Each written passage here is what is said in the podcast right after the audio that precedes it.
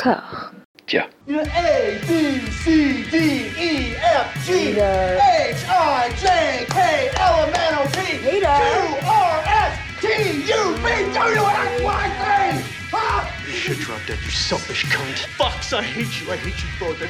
You're the fucking reason this country's going down the drain. Oh, no, not the bees! Not the bees! Ah! Open my eyes! Eyes! Ah! Fucking retard, man? Am I fucking retard? Oh! I know what this is! To stop me out because of the sleazy little dick you need around! Well, vive la fucking French, man! Fuck!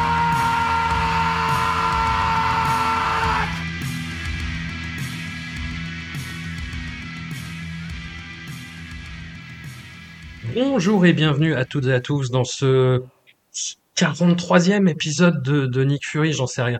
C'est le, le troisième épisode abattage où on passe même pas à 10 films, on passe à 11 films parce qu'il y en a un qui fait l'actualité mais on le garde pour la fin. Comment, comment ça va Marie, ça va? Je suis au bout du rouleau, quoi. Ouais? Toi, ça fait, ça, fait, ça fait 12 épisodes que tu dis ça en même temps, mais, mais là plus. Et mais à juste titre. Ouais. À, ju- à juste titre. Non, là, je pense que j'ai été pas mal, euh, pas mal achevé. Mais mine de rien, par rapport à la sélection précédente, c'est moins pire. Il y a des trucs à dire. Il y a des trucs à dire. Il y a un ventre mou de cinq films qu'on va, Mhm. abattre euh, d'une balle dans la nuque, mais mais il y a des trucs à dire. Il y a des, il y a des trucs à dire. Seb, est-ce que tu, tu, tu es la force tranquille de ce podcast euh, Là, je, présentement, je me sens comme Jacquard dans La Visiteur 2 quand il subit la questionnette. Donc, je- j'en- J'ingurgite des, des tonnes d'eau croupie comme ça, et puis après, bah, c'est chiant sur le moment, mais ça passe, ça va. Écoute, Ça va. Une métaphore sur le waterboarding, c'est très bien. On est dans le ton. Lélo, Euh, écoute, eh ben, étrangement, ça va beaucoup mieux que la dernière fois. Je pense que c'est- en partie à cause de la sélection de films qui est quand même assez euh, euh, folklorique, on va dire, Oui. euh, sur cette émission. Et puis, euh, puis aussi, ouais, je me suis dit, bon voilà, foutu pour foutu, euh, hein, ouais, autant être positif. Je m'accroche justement au truc positif, c'est-à-dire qu'en gros, je, ouais, y a je sais que l'enregistrement, l'émission, ce sera, ce sera euh, un bon moment, tu vois. Euh, c'est-à-dire qu'après, tout, tout, tout le reste, bon, voilà. Non, mais voilà, il faut s'accrocher, il faut s'accrocher à toutes les branches. tout à fait. On, on est presque au sol. On est presque au sol. Il y a Ouais. juste quelques petites branches encore. On, on se met en jambe tout doucettement avec ce qui ressemble à un vrai film. Ce qui nous change un petit peu bah, des 20 précédents qu'on a chroniqués euh, peu ou prou. Euh, ce film, c'est Snowden d'Oliver Stone, où Nicolas Cage n'a qu'un troisième rôle, hein, très très honnêtement. Est-ce que quelqu'un a envie de se lancer sur son avis sur Oliver Stone? Déjà Je sais qu'on a plus ou moins abordé le sujet en on, en off. Qui, c'est quelqu'un qui, au fur et à mesure de sa carrière, co- commence vraiment à, à- à- limite à m'énerver en fait. À partir de, de- de Wall Street 2, il y a quelque chose qui est devenu, euh, qui est devenu un peu insupportable chez cet homme-là. Et Snowden, qu'est-ce que c'est mou, qu'est-ce que c'est, ah là. Oui. Ça donne un peu le ton de tout ce qui va suivre. Voilà. Non, mais je vais pas commencer s'il faut. Je, je- parce que je l'ai vu hier, donc je l'ai encore un petit peu en tête. Oliver Stone, moi, je suis pas fan plus que ça euh, d'habitude. Bon, habituellement, il a, il a des gros sabots, donc c'est un petit peu fun quand même. Alors que là, il a mis des petits chaussons et c'est pas, pas fun du tout en fait. C'est, on dirait une, petite, euh, petite rédaction d'élèves de, de seconde, tu vois, sur voilà, Edward Snowden, euh, sa vie, euh, sa vie, son œuvre. Donc on, apprend qu'il était très jaloux et que sa copine avait des nudes sur son ordinateur. Bon, à quoi, à quoi, à quoi cela sert-il? Pas grand-chose. Mais c'est dans le film. Sinon, bah, c'est un Oliver Stone au, petit trot qui te fait la vie de, de Edward Snowden, ce, ce héros américain sans, euh, sans, trop, sans trop de nuances, hein, ce qui est assez étonnant quand on connaît le, le passé, le passé de- d'Oliver Stone quand même. Il a quand même fait des trucs comme, comme Salvador ou comme Outrage, hein, qui rentrait un petit peu dedans. Alors que là, là, c'est vraiment, ça sent un peu le, la le film du mec en, en fin de parcours, tu vois. Tu sais, les, les, les anciens punks qui deviennent un peu de droite, c'est un, un- peu ce, ce genre, ce genre de- de- d'attitude ou d'énergie qu'on retrouve dans, dans le film. Après, bon, l'avantage, c'est que ça ressemble un peu à du cinéma, comme tu dis. Bah, Nick, il a son troisième rôle, mais voilà, il est là, il, il a l'air content, d'être là. Joseph Gordon-Levitt est assez bien en Snowden, il fait bien, euh, bon, il joue bien globalement, donc ça va, c'est pas, c'est pas, c'est pas une surprise. Après, voilà, tu as l'impression de. Moi, j'avais lu, j'avais lu ça, je, je sais plus trop où, mais euh, quelqu'un avait dit tu as l'impression de lire une page Wikipédia. C'est c'est un peu, c'est un, c'est un C'est peu ça, en fait. exactement ça. Voilà, on, te, on t'énonce des faits comme ça, voilà, il s'est passé ça, ça, ça, ça, ça. Tu ne comprends pas exactement tous les, tous les enjeux, ça reste très superficiel, alors qu'il y aurait des choses à creuser, tu vois, au niveau de la, surveillance, tout ça, mais là, on te dit juste, bah, il s'est passé ça, il s'est passé ça, Snowden fait ci, Snowden fait ça. On te vend un peu le mec comme un comme Blanche-Neige, un peu, tu vois, une espèce de doigt blanche comme ça, perdu dans les, les, méandres des méchants services secrets américains. Alors qu'en vrai, c'est quand même, quand même différent, c'est quand même un peu plus personnage, quand un peu plus nuancé que ça. Voilà, c'est une espèce de film, de film lisse comme ça, de, film, euh, de film à thèse un peu. Oh, la surveillance, c'est pas bien. Certes, c'est pas très bien, mais fais un peu de cinéma d'ailleurs. Tu vois, explique-nous pourquoi, mais, des enjeux. Là, là, le film a, le film a clairement zéro enjeu. Et comme tout le monde connaît en plus, sait comment connaît son histoire, comment ça va se terminer, le fait qu'il n'y ait pas d'enjeu dans le film, tu t'ennuies, tu t'ennuies vite un peu. Donc tu regardes ça poliment, sans trop. Euh, sans trop te passionner pour ce, pour ce qui se passe. Euh, voilà, ton magazine des infos et au final, au final est-ce que tu en as appris beaucoup plus sur Snowden qu'avant de voir le film? Bah, pas, pas vraiment. Quoi. Mais il y a un truc qui m'agace beaucoup, c'est, euh, c'est quand faut, tu fais des films vérité comme ça et qu'à la fin on te fait apparaître le personnage, euh, le vrai ah. personnage. Tu vois. Ça, c'est un truc qui, me, qui m'énerve parce que y a, je vais faire un peu un parallèle un peu motocross, mais dans, dans, le catch, il y a ce qu'on appelle le kayfabe. C'est-à-dire que le kayfabe, c'est tout ce qui se passe à l'intérieur de l'univers. Donc là, c'est tout ce qui se passe dans le film. Donc on voit le film, donc Snowden à la tête de Gordon Levitt. Puis à la fin, c'est même pas euh, apprécié que c'est juste la fin du film. Tu vois le vrai Snowden et tu dis, ça, te sort de ce qui restait un peu de film, tu vois. Donc tu dis, bon, bah, ok, très, bah, voilà, très bien. Moi, ça, ça me gêne un peu ce procédé, c'est un peu facile. Puis on voit met une grosse musique bien pompeuse, tu vois c'est un peu le Stone de World Trade Center quand on est vent sur cette vibe hein. Mais, mais en plus, moi, il y a quelque chose d'assez aberrant, c'est qu'il il incorpore à son intrigue le, le fait que Snowden ait été filmé par une euh, documentariste qui s'appelle Laura Poitras. Et finalement, le film, la morale, c'est bah regardez le, le regardez Citizen 4 en fait, regardez le, le documentaire que Laura Poitras a fait, c'est vachement plus euh, intéressant. Et il recrée des scènes de son documentaire et c'est complètement aberrant en fait. C'est complètement aberrant et, et aussi je pense, vous, allez me dire ce que vous en pensez, euh, Marie, Lélo ou Seb, j'ai l'impression, voir ce film en 2023, c'est c'est le, le, film a vieilli tellement vite en fait. C'est-à-dire qu'on a un personnage qui découvre la surveillance de masse à l'heure d'Internet et qui te dit, enfin, à, l'époque, c'était des révélations très fortes, même si euh, déjà à l'époque on s'en doutait en fait. Mais là, c'est un film qui te dit ouh le, le gouvernement te surveille, surveille Internet, surveille tes appels. Ouh là là, attention les webcams. Et, en 2023, t'es là, tu fais oui. oui. Mais c'est exactement ça. C'est bah, ce qu'on on avait déjà évoqué sur je sais plus quel, quel, quel film dans une des précédentes émissions. Euh, c'est qu'à un moment, enfin, les films, il faut les compter en années chien, quoi. C'est-à-dire, euh, c'est une année, ça vaut euh, cette, cette année ou cette année et demie, quoi. Parce que ça, enfin là, ça, pour le coup, j'ai eu le même réflexe que toi. Ça a vraiment extrêmement vieilli d'un coup. Et ouais, non, puis en plus, enfin, je sais pas, moi, le, début du film, je le trouve assez, euh, assez ahurissant. Quand ils vont justement commencer à faire le docu dans une chambre d'hôtel. Mm. Et parce qu'en fait, je me dis, mais attends, mais je me souvenais, enfin, je, je, me souvenais pas que ce truc était aussi catastrophique. Enfin, mais c'est vrai que la scène d'introduction, je la trouve ahurissante. Enfin, on voit Snowden qui arrive avec un Rubik's Cube dans les mains, genre, mm. euh, salut, je suis le geekos. Euh, euh, du coin et tout. Euh, après, ils vont dans leur chambre d'hôtel pour tourner leur docu dans le plus grand secret. Mais genre, dans, l'hôtel, dans les couloirs de l'hôtel, ils regardent partout, mais comme des bandits d'opérette, quoi. Tu sais, genre, comme s'ils avaient genre euh, des, des, des, masques et tout. Et, quand, le journaliste du Guardian commence à poser des questions, on dirait un stagiaire, il pose quatre questions d'un coup. Même, même, la réalisatrice du docu, elle, elle fait non, non calme-toi, faut pas d'abord commencer par le début. Je dis, mais c'est pas possible. Mais je sais pas, ma part. En fait, ce qui est marrant, c'est qu'à part cette scène-là que j'ai trouvé vraiment un peu, un peu à côté, quoi, euh, c'est un, ouais, comme Dieu sait, hein, c'est un film, il n'y a, pas grand, grand, grand chose à dire. Euh, c'est quand même très, très euh, appliqué, très sage. C'est vrai, c'est-à-dire que ça se mouille jamais vraiment. C'est-à-dire que, vrai que ça pas vraiment, ça raconte pas vraiment son sujet. C'est exactement ce qu'on disait tout à l'heure, c'est-à-dire c'est la mise en scène, et en plus mise en scène très convenue d'une page Wikipédia. Et, et surtout, j'ai l'impression que personne a l'air de vraiment trop croire à ce qu'il joue cest que moi, José Gordon-Levitt, je trouve, qu'il joue correctement, mais il fait vraiment le minimum. Mm. Euh, Shailene Woodley, par exemple, je me demande si c'est pas le rôle qui a flingué sa carrière.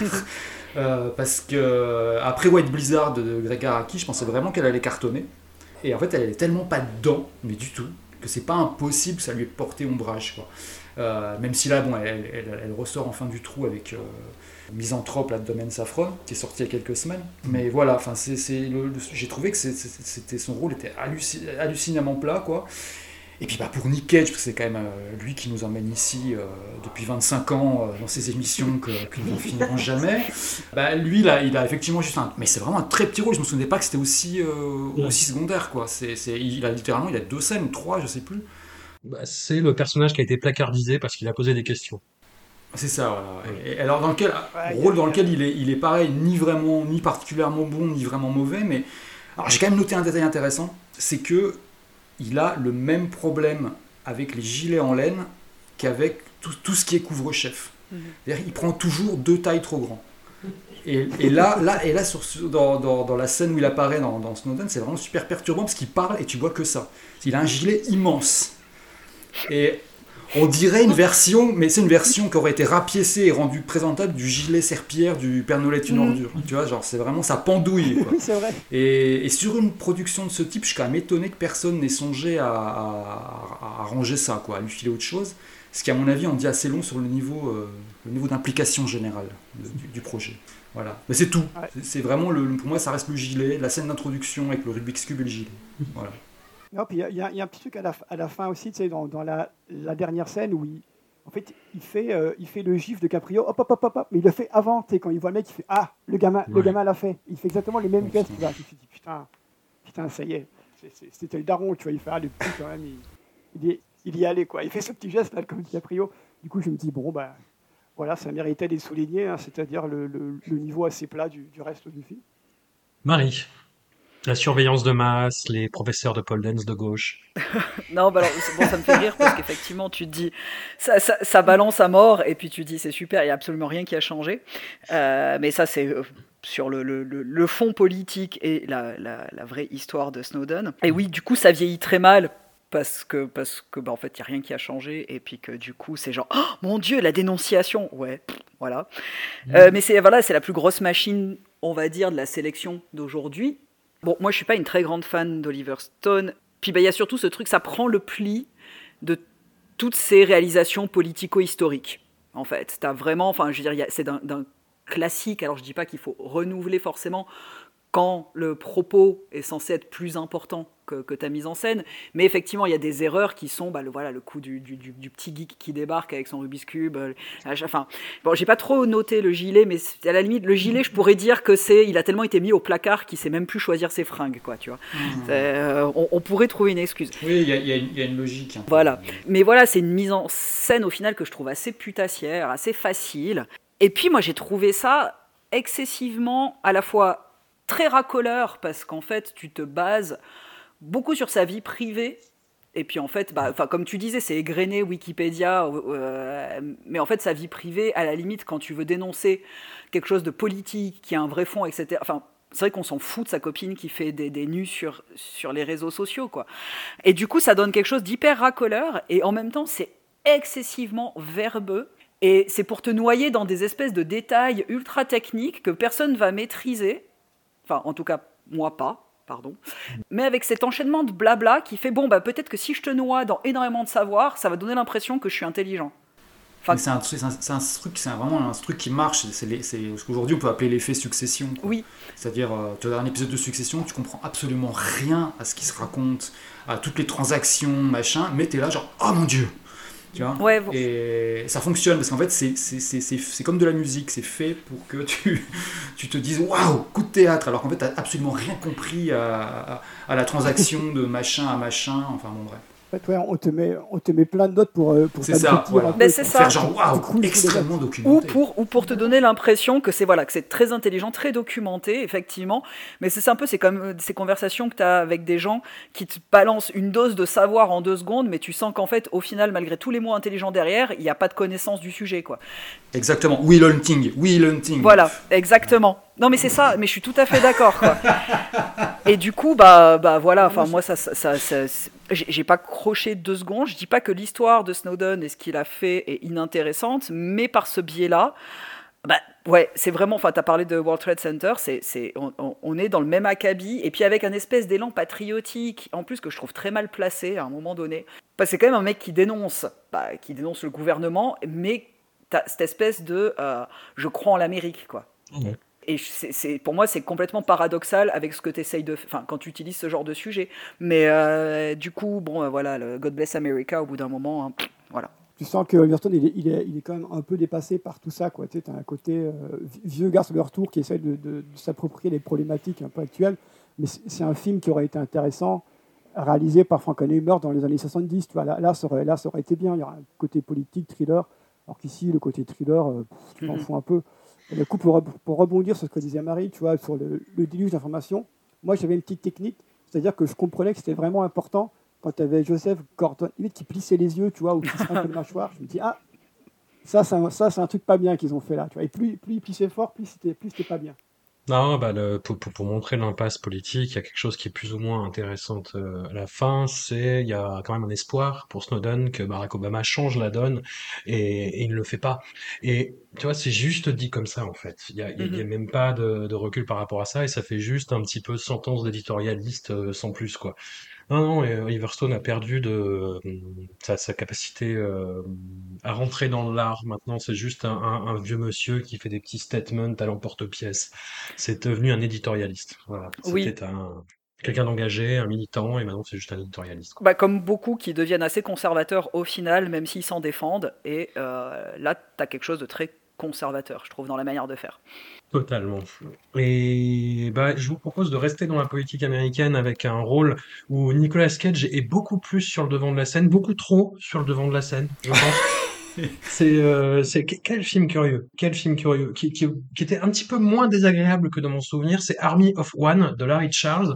Alors Larry Charles, c'est une personnalité qui vient surtout de la télévision, qui a beaucoup bossé en fait avec euh, Seinfeld et, et, Larry David, et qui là s'est pris de, de passion pour cette histoire vraie, à savoir un, un individu un peu forcené, un peu déséquilibré, il faut le dire, euh, qui s'est mis en tête de traquer euh, Oussama euh, Ben Laden, parce que le gouvernement américain ne fait rien, et surtout Dieu lui a demandé. Et alors, c'est, c'est un film d'autant plus curieux qu'il prend ce parti pris vraiment littéralement, c'est-à-dire que Dieu apparaît sous la forme de ce comédien britannique, je ne sais pas si on l'a déjà mentionné ici, ici-bas, qui s'appelle Russell Brand, alors, qui est un individu passionnant, mais dans, dans, toutes ses contradictions et dans toute sa complexité et toute sa duplicité, c'est un comédien qui avait beaucoup de problèmes d'addiction, qui en est revenu, qui est devenu une superstar mondiale et qui est devenu sobre et chiant et complotiste. c'est très très curieux comme parcours, mais euh, mais why not? Et, et donc il joue Dieu qui intime donc à Nicolas Cage d'aller euh, traquer Oussama Ben Laden euh, au Pakistan.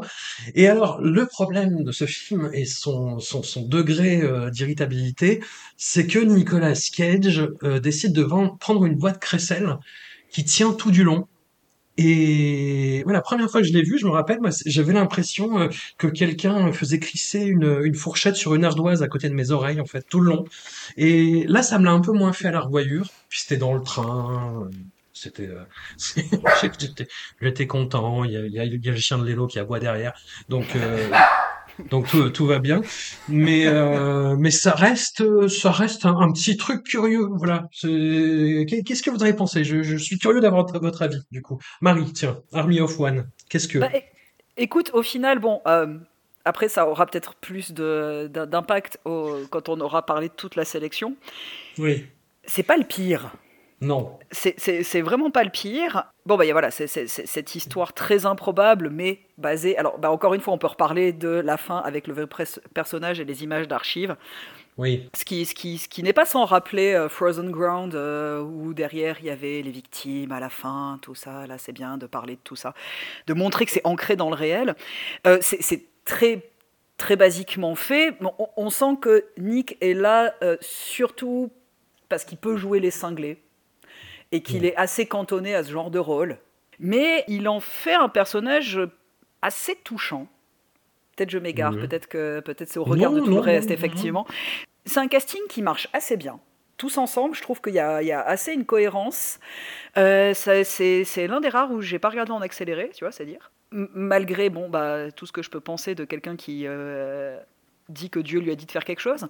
C'est pas inintéressant de prendre ce personnage-là, n'est pas inintéressant. Enfin, du coup, ça reste un personnage qui est très ancré dans la culture américaine, qui pourrait ne pas forcément être en tout cas bien ressenti ou, euh, ou intéressant pour un public européen qui ne connaît pas ce type-là.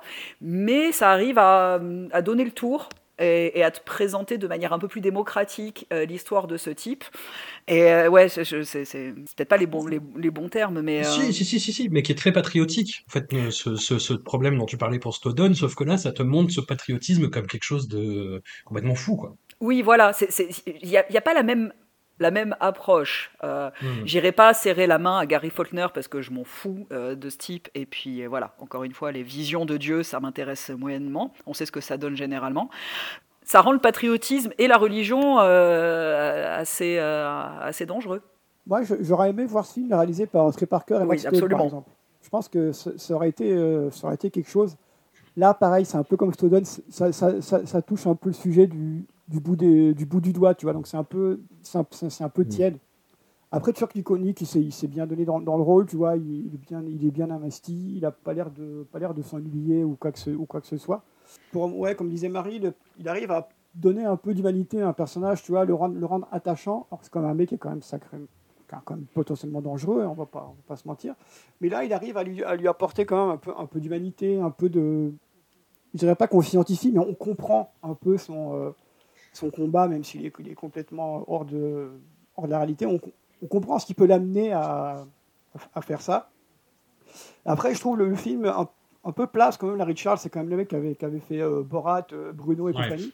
je, pense qu'il a, il a, il a, il a pris Nick parce qu'il n'a pas, il pas pu avoir Sacha Baron Cohen. Du coup, il s'est dit, bon, je vais prendre Nick, ça va être. Ça oui, mais il a fait aussi le, le dictateur avec Sacha Baron Cohen. Et est-ce que le problème de Larry Charles, c'est pas d'être plus à l'aise dans le, comment dire, dans le dispositif, dans le happening, dans le.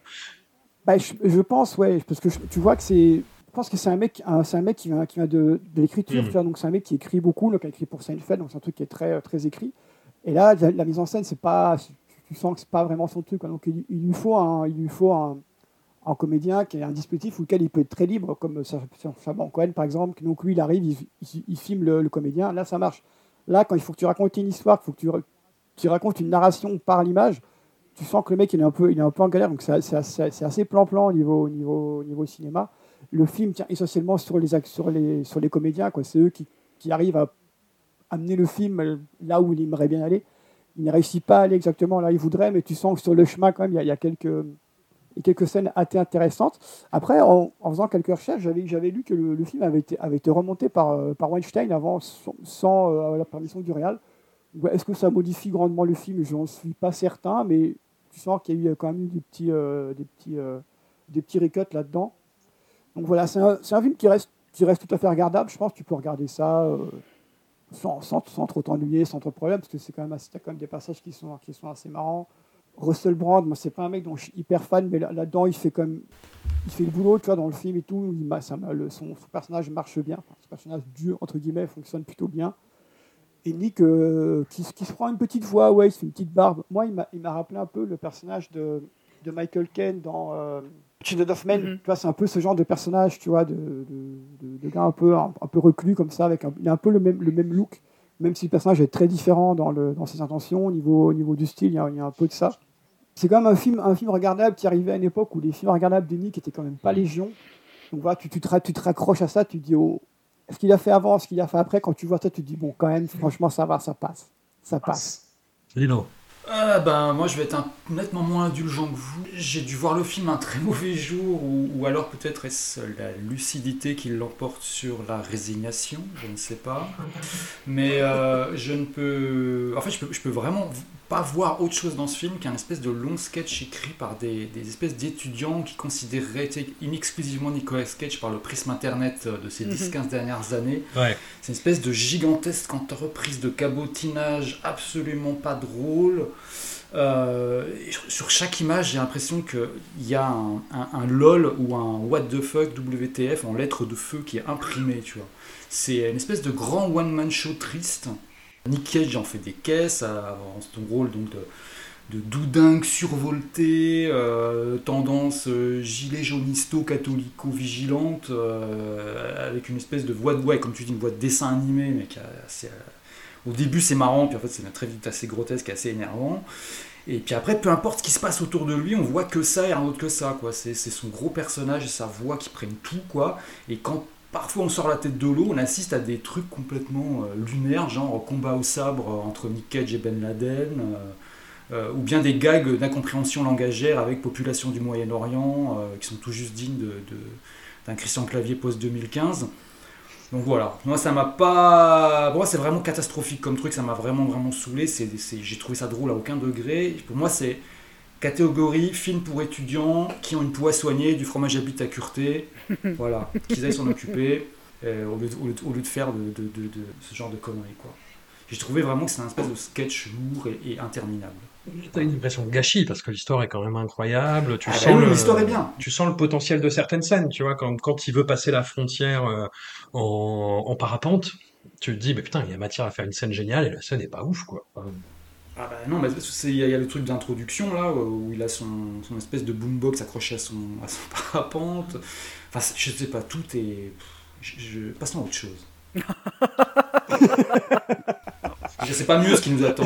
Non. Non, non, non, non, effectivement. Bah, pareil, il a l'impression de gâchis parce que pitch quand même assez incroyable. Mom and Dad de Brian Taylor. Alors Brian Taylor, c'est la moitié du, euh, du binôme Neveldine Taylor à qui on doit euh, ces, ces, films fous furieux que sont les deux Crank Hypertension et à qui on doit euh, aussi Ghost Rider 2, voilà, qu'on a, a déjà croisé par ici. Et, et Brian Taylor, ici, sert un, un postulat qui pourrait être marrant qui pourrait être marrant, c'est-à-dire on a une espèce d'épidémie qui se répand à travers les États-Unis, je crois essentiellement. Je sais pas si ça touche le reste du monde, mais de toute façon, c'est les États-Unis, c'est le monde, donc euh, on s'en fout. Euh, à savoir que les parents veulent tuer leurs enfants. Et euh, c'est pas un processus de zombification, c'est un processus de vraiment je veux tuer ma progéniture. Et, euh, et, les gens en parlent très rationnellement quand ils sont interrogés. Ils disent mais je ne sais pas, euh, c'est comme ça. Et, euh, et il fait mais pourquoi machin? Bah, Parce que c'est bien, et parce que ça fait du bien, et parce que c'est chouette. Et donc on a deux personnages euh, plus ou moins adolescents qui sont pourchassés par des parents joués par Selma Blair et Nicolas Cage qui inaugure avec ce film-là la thématique de cet épisode euh, qui est double, qui est celle du, du, sexe gênant et de la parentalité médiocre. Et, et, là, on a un petit peu les deux. On a un tout petit peu les deux. Parce qu'en fait, on a du sexe gênant, mais dans un flashback, qui pour le coup est une des rares scènes réminiscentes du style vraiment euh, Neveldine Taylor, c'est-à-dire filmer n'importe comment, euh, n'importe comment, euh, comme un, un, clip de euh, Blood Out Gang, voilà, un espèce de, de, de flashback complètement gonzo dégueulasse comme ça. Et en fait, le, le, le problème de ce film, c'est que le principe est mortel. Et ça n'en fait pas, enfin ça ne va pas jusqu'au bout. Ça ne va pas jusqu'au bout. C'est un, un, film peine à jouir. C'est un film qui vend mou, qui, qui voudrait être vraiment subversif, qui voudrait renverser la table et dire faire des doigts. Mais euh, voilà, c'est un peu comme le personnage de, euh, de Nicolas Cage, c'est une crise de la cinquantaine ce film, et pas plus. C'est un, souvenir assez précis du moment où c'est sorti, où on est sorti, parce qu'on était quand même nombreux à ce moment-là, en, voyant le pitch et tout, à se dire Ah, ça y est, yes. Nicolas Cage, c'est enfin trouvé le film qu'il lui fallait, il va revenir, c'est son moment, quoi. Et, et, je veux dire, enfin, Nicolas Cage qui frappe des enfants, c'est littéralement la meilleure définition possible du mot spectacle. Quoi, hein. Et, euh, et c'est ça qui est triste avec ce film, c'est que même avec ce boulevard, ce truc totalement évident, ils ont été foutus de complètement rater le film. C'est alors faut, faut rester sport. C'est quand même clairement un des films les moins pires de la sélection. Euh, mais après, ça veut dire. Est-ce que ça veut vraiment dire grand chose Je suis pas sûr. ça, ça, se tient médiocrement, mais ça se tient quoi. Après, en le revoyant, par contre, j'étais quand même toujours aussi sidéré par ça, par le fait qu'on puisse rater un pitch aussi évident quoi. Et en fait, ça pêche bah, pareil au même niveau que toutes les merdes dont on parle depuis deux ou trois émissions et mm. qu'on va encore se taper. C'est que tu as l'impression que tout a été tourné dans une cuisine, c'est moche, c'est froid, c'est plat. Euh, on dirait que tout a été écrit cinq minutes avant la prise. Et en, plus, là, on a une, exposition qui est, inutilement longue et qui épuise le film avant même qu'il commence. Euh, bon, pour moi, c'est vraiment un, bon, bon, gros ratage. Euh, d'autant plus que c'était une bonne idée, ouais, que, et Nicolas Cage aurait dû être l'acteur parfait pour ça, mais c'est pas possible, quoi. En fait, le problème, c'est que dans ce film, tout est pris avec distance, j'ai l'impression. Genre, non mais ok, on sait qu'on fait un truc grotesque. Euh, et, pour que ça marche, il aurait fallu confier ça, je pense, à quelqu'un qui y croit à fond, quoi. Quelqu'un qui déteste les enfants. Et, euh, et, là, ça aurait été dément. Et je pense que, tu vois, genre quelqu'un comme John Waters, dans sa, même dans sa, juste dans sa toute dernière bonne période, genre mm. Serial Mom, quoi. Mm. Il, il, aurait pu en tirer quelque chose de bien. Mais non, là, c'est. Enfin, voilà, qu'est-ce que tu veux faire avec un mec qui a fait hypertension 1 et 2, euh, qui a fait des pubs pour Nike Budweiser Qu'est-ce que tu veux espérer? Enfin, je veux dire, les sujets tordus, faut les donner à des gens tordus. On, on file pas euh, un, un, film sur des gosses qui se font savater à un type qui ressemble à un Tupperware avec une patate dedans, tu vois, il n'y a, pas de secret. Il faut, euh, voilà, faut revenir aux bases, quoi. Marie, toi qui, qui rêvais de voir des massacres d'enfants, quid Bon, en l'occurrence, il y a quand même quelques scènes de mort d'enfants que j'ai trouvé très rigolotes. mais ça, c'est. Pas assez, pas assez. ouais, mais ça, pas, ça me fait toujours rire. Oui, pardon, hein, pour les gens qui ont des enfants, excusez-moi. Euh, enfin, non, je m'excuse pas, en fait. Hein. Non, oui. Tu as, tu as, pris le train récemment, donc euh, pas de souci. Ouais, voilà. euh, non, bah, enfin, bah, en fait, je suis entièrement d'accord avec ce qu'a qu décrit euh, Lélo. Euh, bah, en plus, il y, a vraiment cette partie, bah, tu sens que ça renouvelle absolument rien sur les réalisations d'avant de, Taylor. Le, montage, tout, tout est vraiment hyper saccadé, non-sensique à des moments. Nick est pas hyper présent jusqu'à ce qu'on lui demande de jouer, et ça vaut parce qu'on disait aussi pour Army of One, c'est genre, vas-y, cabotine, fais-le, Evil Nick Deviens un peu cinglé comme ça, euh, engueule-toi avec ta femme, euh, montre que ta vie c'est de la merde. Enfin, surjoue plein de choses parce qu'on te demande de surjouer. Euh, Selma Blair est pas si mauvaise. Est-ce que tu crois à son couple avec Nicolas Cage? Absolument pas, mais je crois en aucun couple avec Nicolas Cage. C'est donc pour moi, de, de base, je, je, me dis pourquoi pas elle en fait, parce que tout est, enfin voilà, il y a, y, a, y a, rien qui va dans ce sens-là. Voilà, non, c'est vrai que moi je maintiens qu'il y a quand même, j'ai ri assez bêtement à deux trois scènes de mort d'enfants que j'ai quand même trouvé assez drôle, mais ça va pas jusqu'au bout et, et c'est en ça aussi, voilà, je suis, je suis euh, tout à fait d'accord euh, avec ce qu'a dit Lélo et puis il a dit pour moi l'essentiel, c'est que tu as un postulat qui est, qui est génial et puis en fait c'est quelqu'un de totalement mou qui s'en empare quoi. Seb. Bah, moi, avant de commencer, bon, moi je suis toujours très content de revoir Selma Blair, hein, donc, euh, donc voilà, ça c'est bien. Après, bah, c'est un film Netflix, c'est pas pour rien, j'ai envie de dire. Le film c'est quand même souvent les films Netflix, c'est quand même des trucs qui sont, qui sont assez tièdes et assez, euh, assez vite regardés, quoi, finalement. Et là, là c'est pareil. On te vend un pitch, de, un pitch de, de, trauma et les mecs, ils t'en font un téléfilm de, de, de M6, mmh. quoi. Ce qui est un petit peu, un petit peu dommage. Comme dit Hello, il a fallu, donner que ça à un metteur en scène qui a vraiment de la haine en lui, tu vois. Un mec, un mec, un mec plein de seum, genre Lars von Trier, tu vois. Bon, pas lui, mais un mec aussi. Euh, aussi misanthrope que lui. Là, je pense que ça aurait, ça aurait pu être sympa. Là, les mecs, il y a ça pour aussi un autre film qu'on parlera plus tard, mais je crois que les mecs, ils ont, ils ont fait un film euh, que tu montres à des, des festivaliers qui sont un petit peu avinés, tu vois, qui ont bu un peu de bière la journée, tu montres ça à 23 heures, et ils vont être très contents, mais ils auraient été contents quoi qu'on leur montre. Alors que là, on te montre que, ouais, quelques claques, quelques baffes, tu te dis, ouais, c'est bien, bien rigolo, mais au fond, de un, eh, qu'est-ce que ça raconte? Pas, euh, Ça raconte pas grand-chose finalement il y a quand même des choses à raconter sur un sujet pareil. Donc là, des, parents qui veulent tuer leur enfant, il y a quand même de quoi, de quoi creuser. Là, ça te raconte rien. Comment ça te le raconte? Bah, très, très platement, finalement. Les scènes de, de bagarre sont sont même pas très bien, alors que tu peux quand même imaginer des choses assez sympas pour tuer des enfants. Donc euh, là, on dirait qu'on se, on se, on se, contente du, du strict, euh, du strict minimum. C'est un peu ce qu'on. Il y a plusieurs films comme ça, la sélection. Où le pitch est bien mieux que le film en lui-même. Donc tu racontes ça, tu te fais putain, mais ça va être génial. Et après, tu vois le film tu te dis, raconte-le-moi encore, je préfère. Donc euh, voilà. Tu prends plus de plaisir sur les 5 minutes où on te raconte le film que sur les 1h20 à regarder. Il dure que 1h20, heureusement, ça c'est une bonne chose. C'est une des premières qualités du film, c'est de ne pas, de pas être long. Tu regardes ça gentiment et il se passe des choses euh, qui auraient dû être très, très brutales à l'écran, mais qui sont, qui sont gentilles finalement aussi.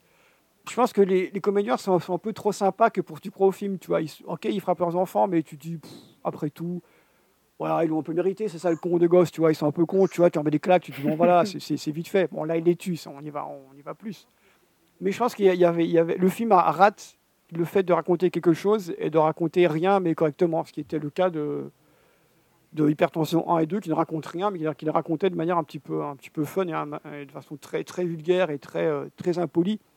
Et la vulgarité, la vulgarité est quand même quelque chose c'est quand même une émotion, tu vois. qu'ici, bah, il n'y a, y a, même, y a même pas ça. Il n'y a même pas ce côté vulgaire ou mal poli. C'est un, mec, un mec qui t'insulte, mais poliment. Est-ce que la vulgarité, tu la vois dans le film d'Alpré C'est une question rhétorique parce que oui, complètement. Oui. Non Non, oh, mon Dieu On sait tous de quoi on va parler avec cette phrase. Alors là, on parlait de, bah, tu, tu parlais de, de, de films qui sont plus drôles à raconter qu'à voir.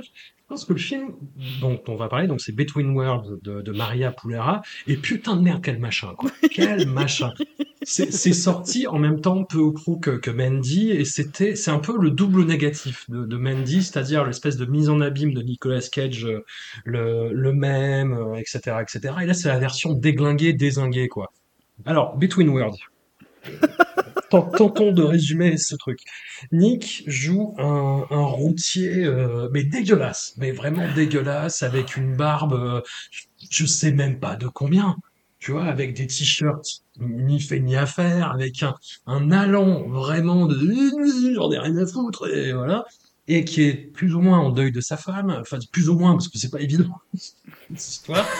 Et, en fait, il tombe sur un personnage qui est joué par la pauvre Franca Potente dans une station-service. Elle est en train de se faire étrangler par un mec. Il la sauve parce que bah, ça a l'air d'une agression, sauf que non, en fait non.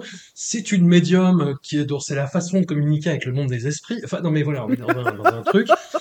Et en fait, en intervenant comme il l'a fait, il a plus ou moins libéré l'esprit de sa femme morte qui va se réincarner dans la fille de Fonca Potente. Et euh, voilà, ça vous donne une, idée du truc, sachant que là, voilà, je parlais euh, de, de ces histoires de parentalité et surtout de sexe gênant. Là, on est dans le sexe gênant, mais comme jamais on en a vu en fait dans, dans cette émission qui pourtant a été riche en, en, en zumba érotis, érotisante, sensuelle, euh, dégueulasse. Et, euh, mais alors là, mais je je sais pas en fait. C'est peut-être parce que c'est tout, tout toute l'intrigue du film qui est tellement tarabiscotée avec en plus une mise en abîme de Nicolas Cage. Il y a, il y a une scène quand même où il besogne, il y a pas il y a pas d'autre mot, la, la, la fille de Fonca Potente en lisant un bouquin qui s'appelle Mémoire de Nicolas Cage quoi. Mhm. Et, et euh, mais qu'est- qu'est-ce qui se passe? Qu'est- Qu'est-ce qui s'est passé? Marie, on t'avait prévenu. Comment ça s'est passé? Alors, bon, déjà pour la petite histoire, j'ai regardé ça dans le train. Et euh, voilà. Et, il se trouve que ce wagon-là, à ce moment-là, était avec une famille et des enfants. Et au moment de enfin, l'une des scènes de sexe ultra cringe, hein, parce qu'il y en a quand même plusieurs, euh, il y a la petite fille qui est arrivée vers moi parce qu'elle a vu que je regardais quelque chose et j'ai hurlé un non en fermant l'ordi. Du coup, tout le monde s'est retourné vers moi. La petite était choquée, les parents étaient choqués, j'étais choquée, j'étais non mon Dieu, plus jamais vivre ça dans un espace public, plus jamais quoi. Donc ça, voilà, ça, c'est- ça, ça- donne le sentiment de malaise. J'osais plus regarder les gens, mais vraiment. Et j'étais gênée pour ce film, gênée pour moi, gênée pour la petite fille sur laquelle j'ai hurlé. Euh, non, c'est c'est vraiment. Je pense que c'est c'est entre Zandali et le raccourci en termes de gênance ultime, et c'est dire. Oui, vraiment dire. Tout, petit poil au-dessus de Zandali. Ouais. Non, c'est vrai. Mais c'est entre, justement, tu vois, entre le raccourci et. ah, ah euh, oui, dans voilà. ce sens-là, dans ce sens-là. Voilà, oui, c'est- oui. sur l'échelle de raccourci à Zandali, ouais, c'est voilà, c'est un peu euh, in the middle. Et euh, et il y a rien, il y a rien. bah, le postulat de base, as, tu voilà, tu l'as dit, c'est déjà d'entrée de jeu, c'est what the fuck. Que- mais que- non, voilà, non. Mais pourquoi pas? Et pourquoi pas Parce qu'on parce qu'on est curieux et, et- et plein de résilience hein, à force de faire cette émission. Mais et en même temps, j'ai envie de me dire que ça restera parmi les films que, que je vais conserver dans ma tête de tout ce qu'on a chroniqué jusqu'ici, parce que j'ai- je pense que je me suis pas encore remise de ce film, vraiment. Et puis il est, il est dégueulasse, il est immonde. Je voudrais même pas qu'il me touche avec un bâton, quoi. C'est Cage j'ai- dedans, il est horrible. il est, mais et cette scène, euh, cette scène de nettoyage de moto. Bah, vous pouvez, vous pouvez aller voir, c'est euh, c'est la nouvelle bannière euh, Discordia sur le Twitter et Facebook de Discordia. Ouais. C'est vrai, oh mon dieu, ah non, mais parce que moi j'en pouvais plus, j'ai dû vous envoyer cette image sur notre, notre groupe commun, euh, parce que j'étais, qu'est-ce que je suis en train de regarder? Il y a rien, mais il y a rien qui va, il n'y a pas une scène à sauver, il n'y a pas une interprétation à sauver, ça aurait dû tuer la carrière d'à peu près tout le monde, mais vraiment, et pour le bien de l'humanité, c'est c'est une catastrophe de bout en bout. Et je me sens, je pense que j'ai pris 15 douches après, habillé, tu sais, dessous là. pourquoi Pourquoi j'ai vu ça?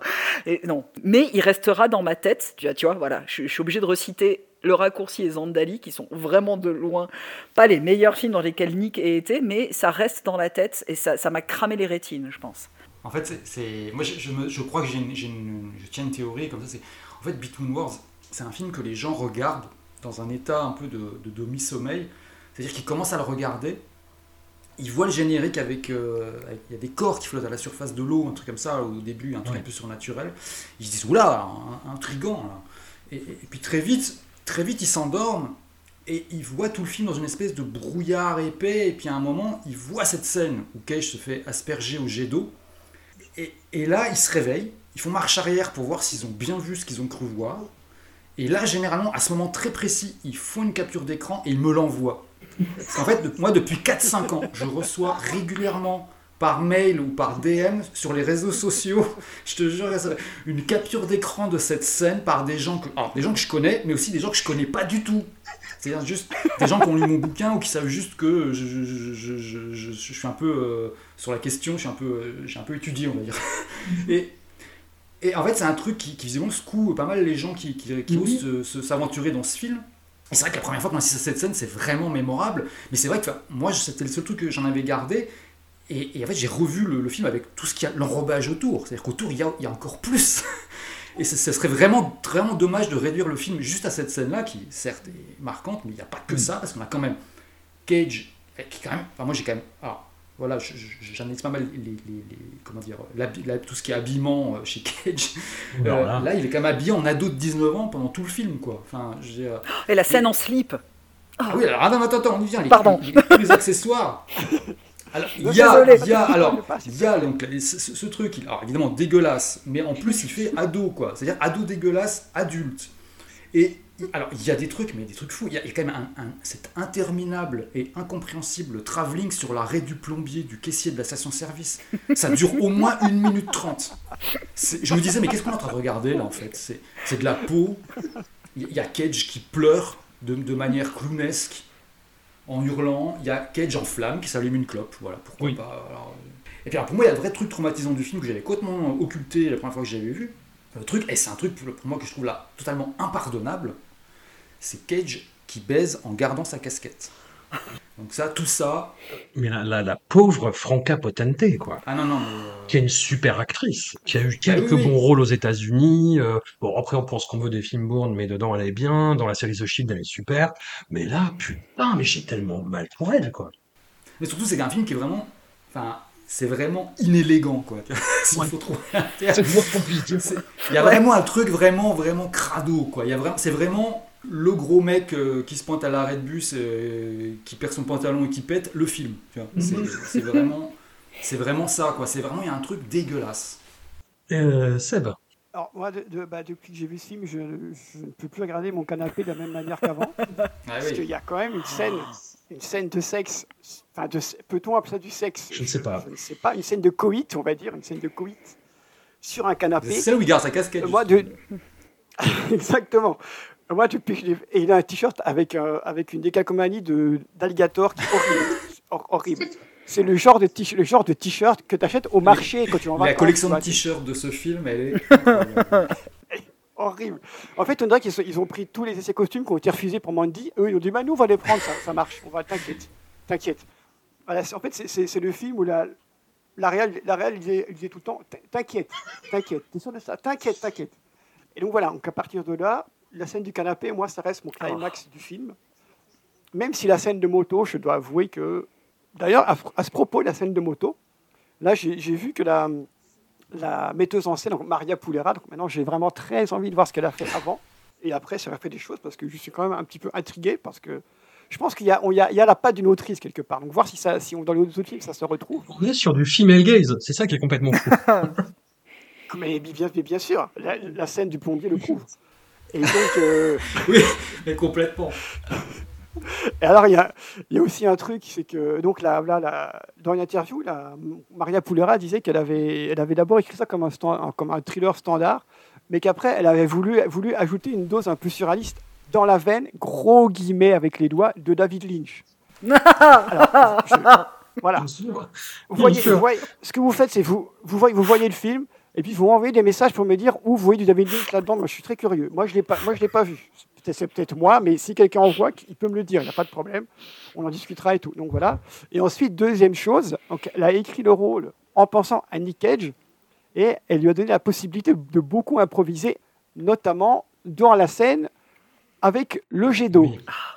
Voilà, c'est qu'il remet en perspective cette, cette scène qui est quand Ah bah. même un des climax de la carrière de Nick. si c'est de l'impro, ça change tout. oui.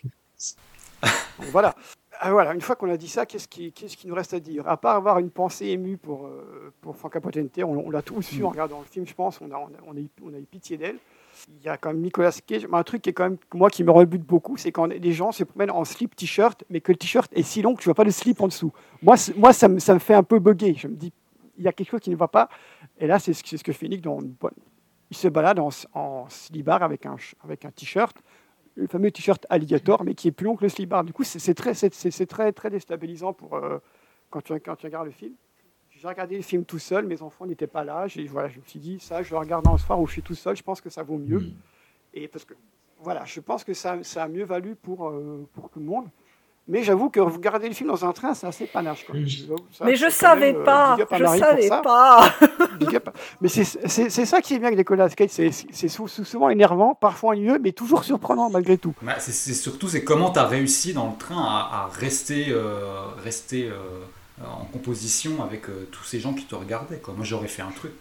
J'aurais hurlé. Et puis en fait quand j'ai j'aurais vu c'était trop tard, je me serais écroulé par terre. euh, j'aurais fait, j'aurais j'aurais simulé un malaise, un truc comme ça. Tu vois. Je pense que j'aurais j'aurais fait semblant de prendre de la drogue comme pour, pour détourner l'attention. Voilà, je me suis dit, ah, je fasse quelque chose. Et en fait, si vous marquez bien, c'est qu'on ne, on ne parle pas de l'intrigue du film parce que personne ne l'a vraiment comprise, je pense. Il se passe, il y a, il y a, il y a mille films, mille films en un. Il y a des, passages qui sont très, très gênants, très, très, très, très cringe, on va dire.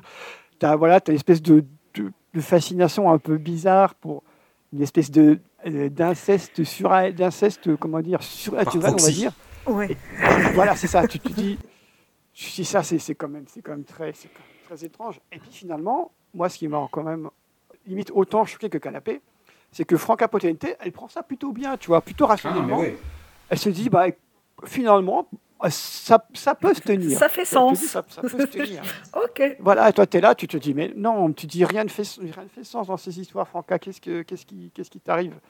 Mais une fois que tu as survécu au premier quart d'heure, tu te dis, après tout, tout peut faire sens, et on n'en est plus, on n'en est plus à, on est plus à ça près, finalement. euh. Moi, je les mets un peu au-dessus de Zandali, parce qu'il n'y a pas de canapé dans Zandali. Si tu mets un canapé dans Zandali, je te, je te les mets. Je te Il y les a des lits à barreaux. Là, il y a quoi. pas- Ouais. L'autre canapé. tu sens que c'est en plus c'est un canapé un canapé Ike- Ikea C'est qui est ça. un peu dégueu toi qui a, qui a un peu vécu déjà qui, qui est pas qui, qui est pas solide qui est très moche et la façon dont, il- dont, dont il besonne je pense que le canapé il a, il a- il je pense qu'il est foutu maintenant le pauvre il a, il a- il a dû en voir des choses ce canapé quand même pensez Il y a pour une lui petite nuance, quoi. C'est genre, euh, c'est vraiment. Euh, Zandali, c'est à côté de celui-là, c'est vraiment euh, comparé euh, Un film d'auteur. à, une brasserie de base avec euh, un flunch, quoi. Mm. C'est vraiment. euh, il y a Ouais. quelque chose d'assez craspec, quoi. Dans ce film. mais ce serait ce serait un flunch un flunch sale c'est ça, un, un bon vieux un, flunch un sale flunch euh, porte qui est en sous-sol, quoi. un flunch porte la sapelle dans, dans un parking souterrain je, tu vois, là, et je crois qu'on pense au même, en fait. Ce qui, est chiant, enfin ce qui est chiant, entre guillemets, mais ce, film est vraiment présenté comme un film fantastique. Enfin, dans la veine du cinéma fantastique. Bah, je prends pour exemple euh, ma grande sœur qui euh, adore regarder euh, des films d'horreur, des films fantastiques. Elle vient me voir à la chaude fond et puis elle me dit Ah ouais, t'es en train de travailler sur Nicolas Cage. Ok, j'ai vu ce film-là. J'ai ok.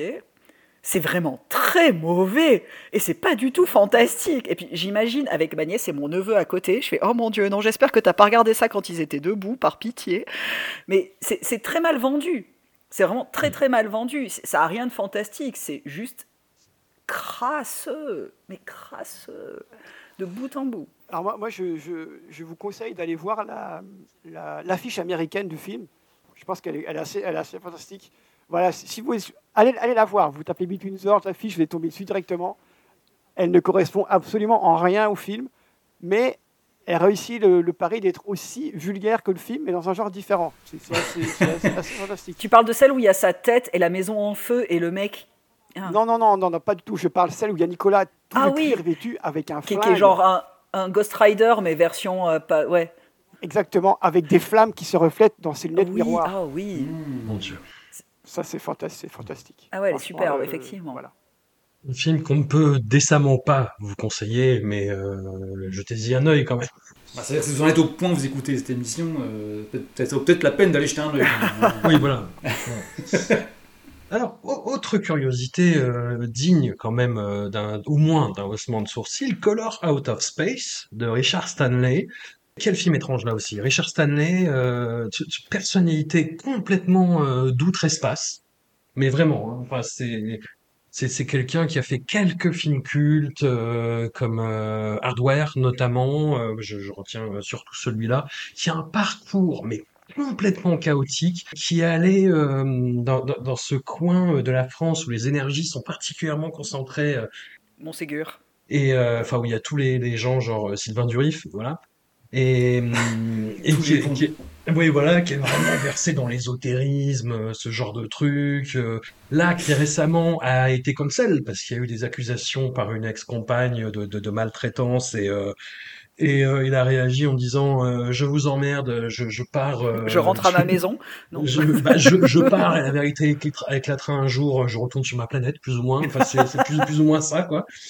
Et, et là, on est dans une adaptation complètement chez père, euh, mais, mais, mais vraiment, pour le, pour le coup, mais très, très intéressant. Pour le coup, il y a, il y a vraiment un, travail d'adaptation qui est, euh, qui est assez passionnant euh, de Lovecraft, en, en l'occurrence, sous un point de vue complètement moderne, avec des, es- un couple et une famille hein, de, de, gens, voilà, des, des, des, bobos qui vont à la campagne pour vivre de leur plantation, et la jeune fille est versée dans la sorcellerie, le fils est un stoner total, le, père, euh, donc joué par Nicolas Cage, a acheté des alpagas parce qu'il veut vendre euh, du lait. Et je, posais la question dans notre groupe WhatsApp, il y a beaucoup de sexe, de scènes de sexe gênantes. Est-ce que la scène où il traite des alpagas d'un air concupissant en parlant de boobies pour euh, les piles de l'alpaga, c'est pas le truc le plus gênant de la sélection? Je sais pas, je, pose, je pose la question. Je pose la question, c'est là. Et, ce film, voilà, il y a, une force extraterrestre qui, qui s'empare peu à peu du domaine et, et de leurs individualités, qui les transforme, eux et les alpagas d'ailleurs, en, en, en- en monstres, euh, en mutants euh, difformes. Et il y a une couleur qui n'existe pas, enfin c'est du rose, hein. c'est du Oui. rose, disons-le. C'est une couleur indéfinie, euh, c'est du rose, et voilà, qui, qui résonne comme une aura autour du domaine.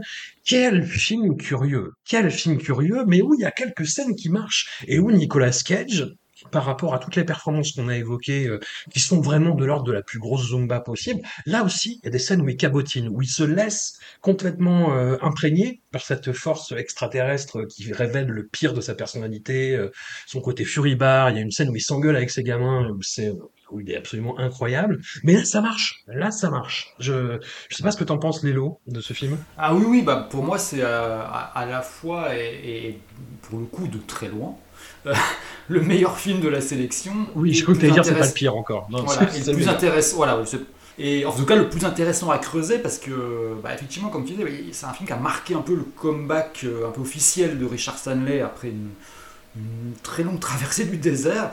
Pour revenir un peu sur le truc, Richard Stanley, c'est un, cinéaste originaire euh, d'Afrique du Sud, mais qui a fait l'essentiel de sa carrière en, en Angleterre, enfin, en tout cas le début de sa carrière.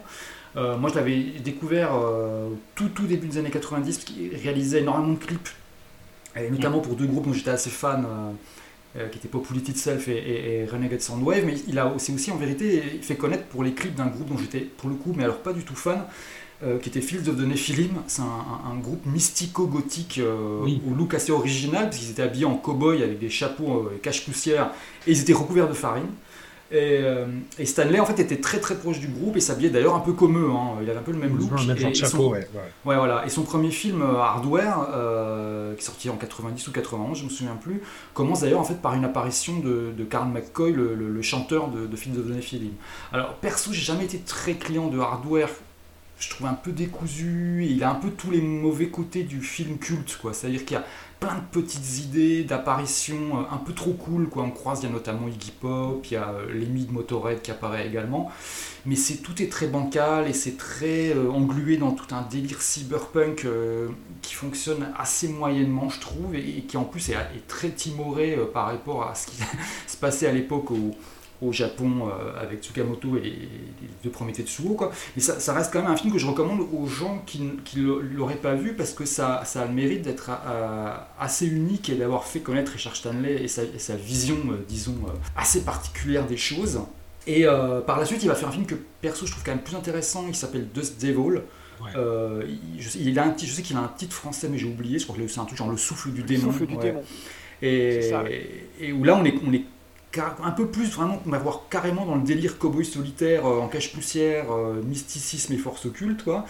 Et puis, euh, il, va surtout connaître un très très gros incident de parcours avec l'île du docteur Moreau, mhm. qui a connu un, développement tellement ahurissant qu'on pourrait facilement faire deux heures d'émission dessus. pour connaître les détails, en fait, je vous renvoie dans l'idéal au, documentaire Lost Soul, qui a été réalisé par David Gregory en 2014 et qui raconte vraiment toute l'histoire en détail avec tous les, acteurs, de, enfin tous les principaux intéressés de l'affaire, et qui est vraiment, vraiment, vraiment dingue. Et si vous ne le trouvez pas, moi j'avais fait, fait, un article assez long sur toute l'histoire dans l'IB il y a deux ou trois ans, dans le cadre d'une série de papiers sur les grands échecs artistiques, qui raconte l'essentiel et qui est, je crois, est toujours dispo en ligne, forcément dispo en ligne. Mais en gros, pour synthétiser, enfin, Stanley a, a voulu adapter ce, bouquin qui, qui était un, un, de ses livres cultes d'enfance et il avait toujours été agacé par le fait que les adaptations précédentes du, livre s'arrêtaient au milieu de l'histoire, en fait. Euh, au moment où en fait les, hommes animaux euh, du docteur Moreau se révoltent.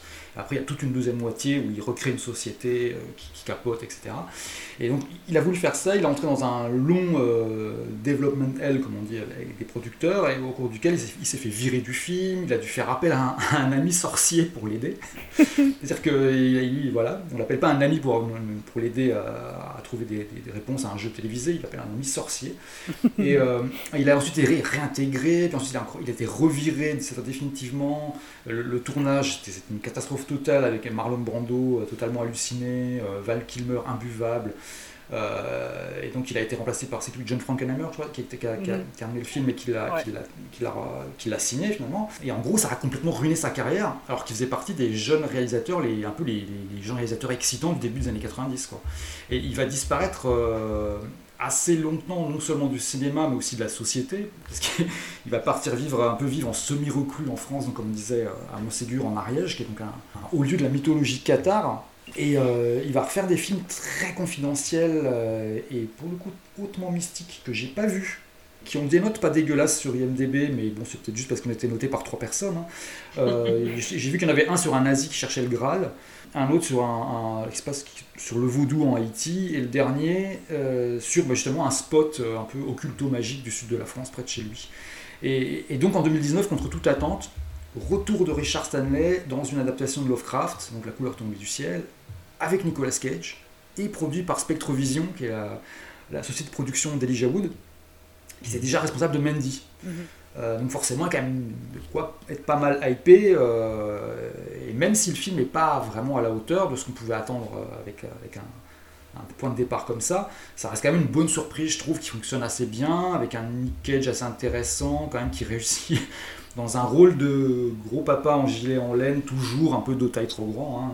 Euh, mais il arrive à, avoir à trouver une espèce d'équilibre qu'il avait jamais réussi à trop trouver entre vraiment le, Nick Fury, euh, Nick grotesque, un peu qui braille, qui fait n'importe quoi, et puis un, un, Nick plus, euh, plus naturaliste, quoi, plus taiseux, comme dans Joe ou Pig. Et après, ça se perd un peu sur la longueur, et on sent que ça manque de moyens mais je trouve que quand même, voilà, il y a, la, toujours l'espèce de vision assez unique qu'apporte Stanley. Euh, déjà, il a, il a eu la, assez bonne idée de tourner le film à Sintra au Portugal.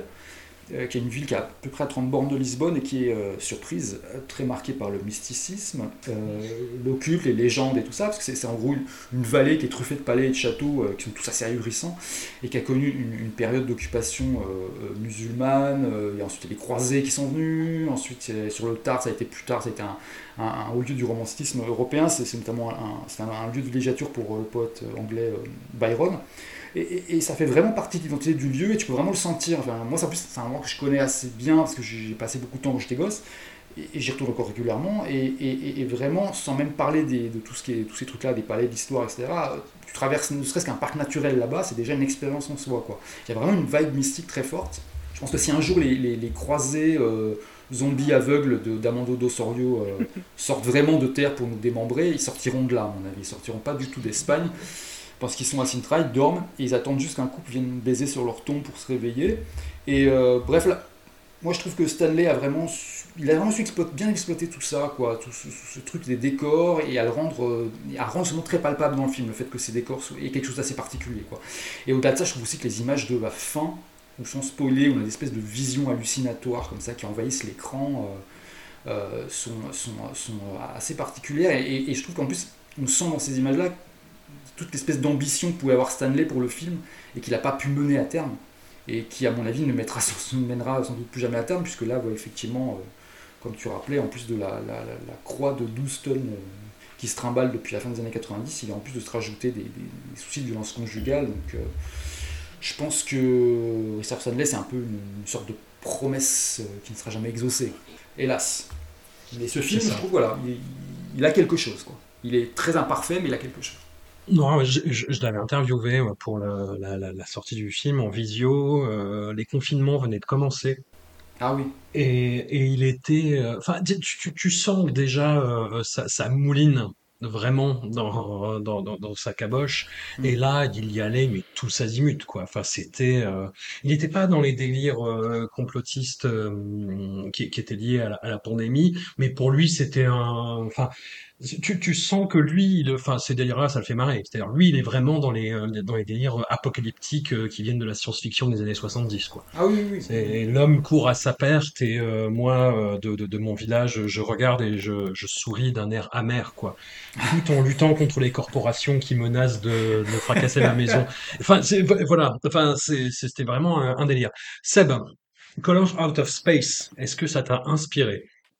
Film est assez, bordélique, oui. mais tu sens qu'il y a un vrai, tu sens qu'il y, a un vrai film là, qui se cache là-dessous. Il faut, il faut faire un petit peu de tri, mais tu sens qu'il y, y, a un vrai film derrière. Un vrai film derrière. Alors moi, j'avais j'avais vu, j'avais rencontré euh, Richard Stanley, euh, c'était à Toulouse, je pense. Qu'on avait passé, on avait passé le film à Extrême Cinéma, je pense, et du coup, il était venu.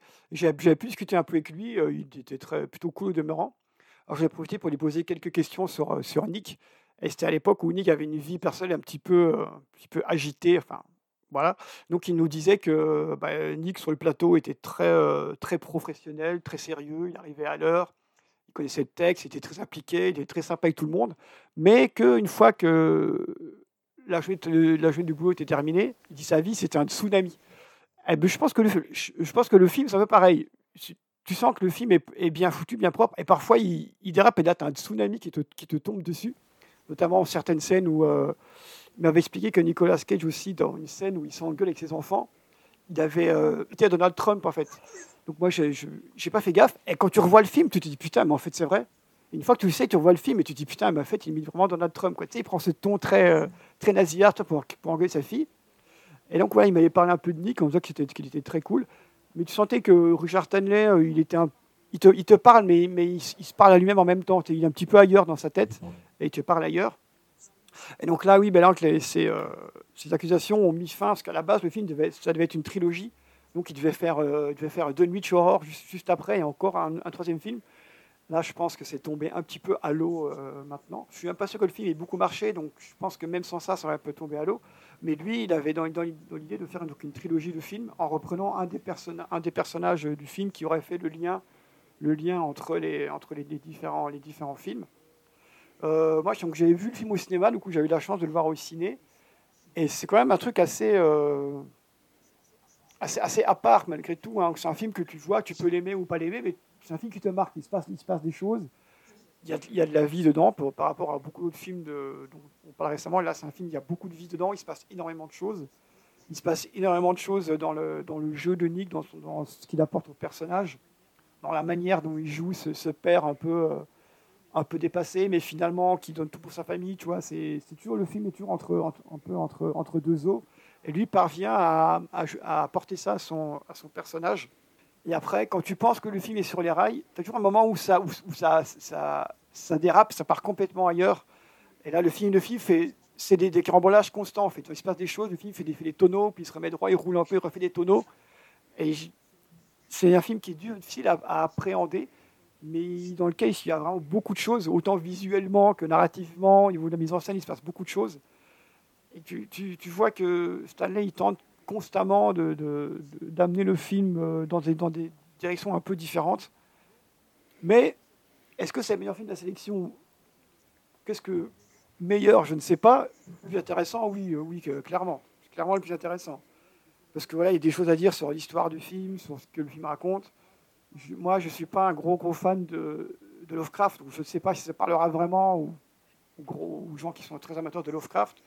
Moi, là, Lovecraft, j'ai lu quelques trucs, ça ne m'a pas parlé outre mesure, donc euh, je ne suis pas le meilleur pour euh, juger l'adaptation. Ce, qui est marrant, c'est que c'est vraiment une adaptation comme ce qu'a pu faire, euh, ce qu'ont pu faire Yosna et Stuart Gordon avec Reanimator, quoi. C'est-à-dire vraiment quelque chose qui est complètement ancré dans. Enfin, qui n'est pas une adaptation stricto sensu, et qui est ancré dans le monde actuel, et, mais qui respecte les grandes lignes du récit. Tu vois pour moi, c'est pour moi c'est plus un film de Stanley qu'un Lovecraft, tu vois, quand, je vois, quand je vois le film. Donc ça, c'est ça déjà, c'est une bonne chose. Après, bon, pour il y a quand même un, tout petit budget. je pense quand tu vois quand tu vois le film, le budget c'est une dizaine de millions de dollars, je pense ce qu'il a, qu'il a réussi à tirer avec ça, tu dis que c'est quand même, c'est quand même pas mal. Il aurait peut-être mérité un budget un peu plus conséquent pour 6 euh, millions apparemment. venir à, oui, c'est encore mmh. moins de 10. Bah, ça, aurait, ça, aurait, été bien qu'il puisse concrétiser toutes ces idées. Mais malgré même avec ce petit budget, tu sens que ah, tu, sens qu'il y croit, tu vois. Quand ton metteur en scène y croit, bah, déjà c'est plus simple pour toi en tant que spectateur de, de croire à ce qu'il veut te raconter. Parce que le film n'est jamais second degré. Tu as, des passages qui sont, qui sont un peu, un, un peu roue arrière motocross, mais le film reste constamment au premier degré. Tu vois, il croit à son histoire, il croit à ses personnages. Et toi, tu es, embarqué avec dans cette espèce de maelstrom d'images, de, d'images, de, couleurs, de, de, ce qui se passe à l'écran. Et donc, le, le film t'embarque et ça t'emmène ailleurs, dans un ailleurs qui est indéterminé, indéfini peut-être, qui est mieux ou mieux ou moins bien que le nôtre, mais c'est ailleurs. Et déjà, rien que pour ça, c'est une bonne chose. C'est quand même un film voilà, qui, qui, te, qui, te marque quand même beaucoup plus que, que les, les autres conneries qu'on a vues et qu'on va voir encore après. C'est marrant parce qu'il y a une espèce de concession avec un personnage euh, extérieur qui, qui, qui vient observer tous les événements, qui s'appelle Ward Phillips, clin d'œil, clin d'œil, coude, coup de coude. Et c'est marrant parce que ce personnage-là est, est, assez euh, représentatif de l'état du, du spectateur, c'est-à-dire qu'il est complètement paumé, il ne comprend rien à ce qui se passe. Et enfin, tout d'un coup, on le met un peu sur les rails, et puis on l'amène voir le voisin qui est joué par Tommy Chong, du, duo euh, Chi Chong, et euh, qui, qui, bah, qui, reprend plus ou moins ce personnage de, de, Stoner lui aussi.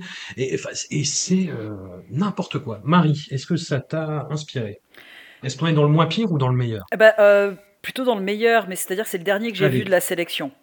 Donc c'est ah. un peu arrivé comme une bouffée d'air frais. Bah non, parce qu'il y, bah, y, a quand même des vraies intentions de réalisation. Euh, alors bon, moi, il se trouve que euh, dans mon état d'ado euh, dépressive, à un moment donné dans ma vie, j'ai lu beaucoup de Lovecraft, que c'est une adaptation pas si pire, même si elle est contemporanéisée. Hop, néologisme. Allez. Je l'ai trouvé un poil long, mais quand même moins long que des films que j'ai regardés en vitesse accélérée. Oui, je sais, je triche, je suis désolé, mais il y a des moments où je ne peux pas. Il faut. je, ne peux pas sacrifier une heure et demie de temps sur des films de merde. Non, pour moi, c'est euh, bah, le meilleur, avec des guillemets, film de, de la sélection moi, ça a été un peu aussi. Il est, je l'ai jamais vu à sa sortie. Euh, tous mes potes en ont parlé. C'est une grosse machine de festival en l'occurrence. Euh, je pense qu'il a fait à peu près tous les festivals copains où il y a des potes qui s'en occupent, etc. Enfin, il est passé à peu près partout. Et oui, c'est une bonne machine de festival. Je trouve que ça va, ça va assez bien, même si tu ne mets pas en compétition. Je pense que c'est assez honnête de proposer ça au public quand tu es dans le genre euh, fantastique. Il y a des effets spéciaux slash maquillage que, bon, voilà, ce que je, je trouve très proche de The Thing, qui vont forcément faire écho chez moi. C'est vrai que cette fusion euh, maman-gamin, euh, je l'ai trouvé hyper cool. Bien. Ouais, c'est ce petit truc à la The Thing, quoi. C'est assez euh, dégueu, presque, presque Cronenberg, plus que Carpenter à des moments. Ouais, c'est, bah, je pense que tout a été dit par mes, mes camarades, donc je vais pas forcément rajouter d'autres trucs, ce sera plus sur, voilà, sur un ressenti. C'est vrai que dans toute la sélection qu'on a eue là, sur 11 films, c'est celui qui m'a le plus intrigué. Euh, j'ai trouvé, malgré quelques longueurs, que le rythme était plutôt bien géré. Euh, ça se laisse vraiment regarder euh, et pas parce qu'on doit enregistrer une émission. Voilà. Ce qui est un point très positif quand même, je dois dire. Donc oui, après bah, que Richard Stanley, pour les raisons de sa vie privée, arrête sa carrière, je m'en remettrai parfaitement parce que bah, bien fait pour sa gueule. Mais là, je trouve qu'il s'est bien emparé de la nouvelle d'origine, qu'il a réussi justement ce placement dans le monde actuel avec cette famille un peu, voilà, mais un peu, un peu euh, bah, bobo, comme tu dis, avec un, un, drame familial autour de la mère qui est, très bien géré. Et là, finalement, ça rejoint un peu le mix des différents personnages de Nick sur cette sélection-là, où bah, quand il est en professeur, quand il a une figure paternelle, il s'en sort un peu mieux que quand c'est un sale libidineux de merde, comme avec les autres. Et, euh, et en même temps, il y a ce côté où on lui demande de faire du Nick aussi, mais là, c'est moins c'est moins putassier. Je trouvais que ça, ça, ça, s'enchaînait bien entre le patriarche qui râle devant la télé quand il est interviewé parce qu'on met amateur de Bourbon et machin, où il dit j'ai jamais parlé d'aliens, mais, mais j'ai parlé de météorites. Enfin, ça, je trouve que ça, ça fonctionne assez bien, son rapport à la famille aussi. Donc ouais, je, je reste sur quand même un film euh, qui m'a plus plu, mais je mets quand même des guillemets parce que j'y reviendrai pas. Moi toute seule comme ça, j'y reviendrai pas. Bien sûr, bien sûr. Bon, bah écoutez, voilà pour l'aspect intéressant de cet épisode. On va entrer dans une litanie de, de, films euh, vraiment... Euh, on, va aller beaucoup plus rapidement. On va aller beaucoup plus rapidement. On va commencer par euh, Froide Vengeance, A Score to Settle de Sean Q. Q. Je sais pas. Euh, film où Nicolas Cage joue un gangster qui est euh, tombé pour son patron et qui sort de 19 ans de tôle et qui récupère un petit magot et qui va passer du bon temps avec son fils dans un hôtel.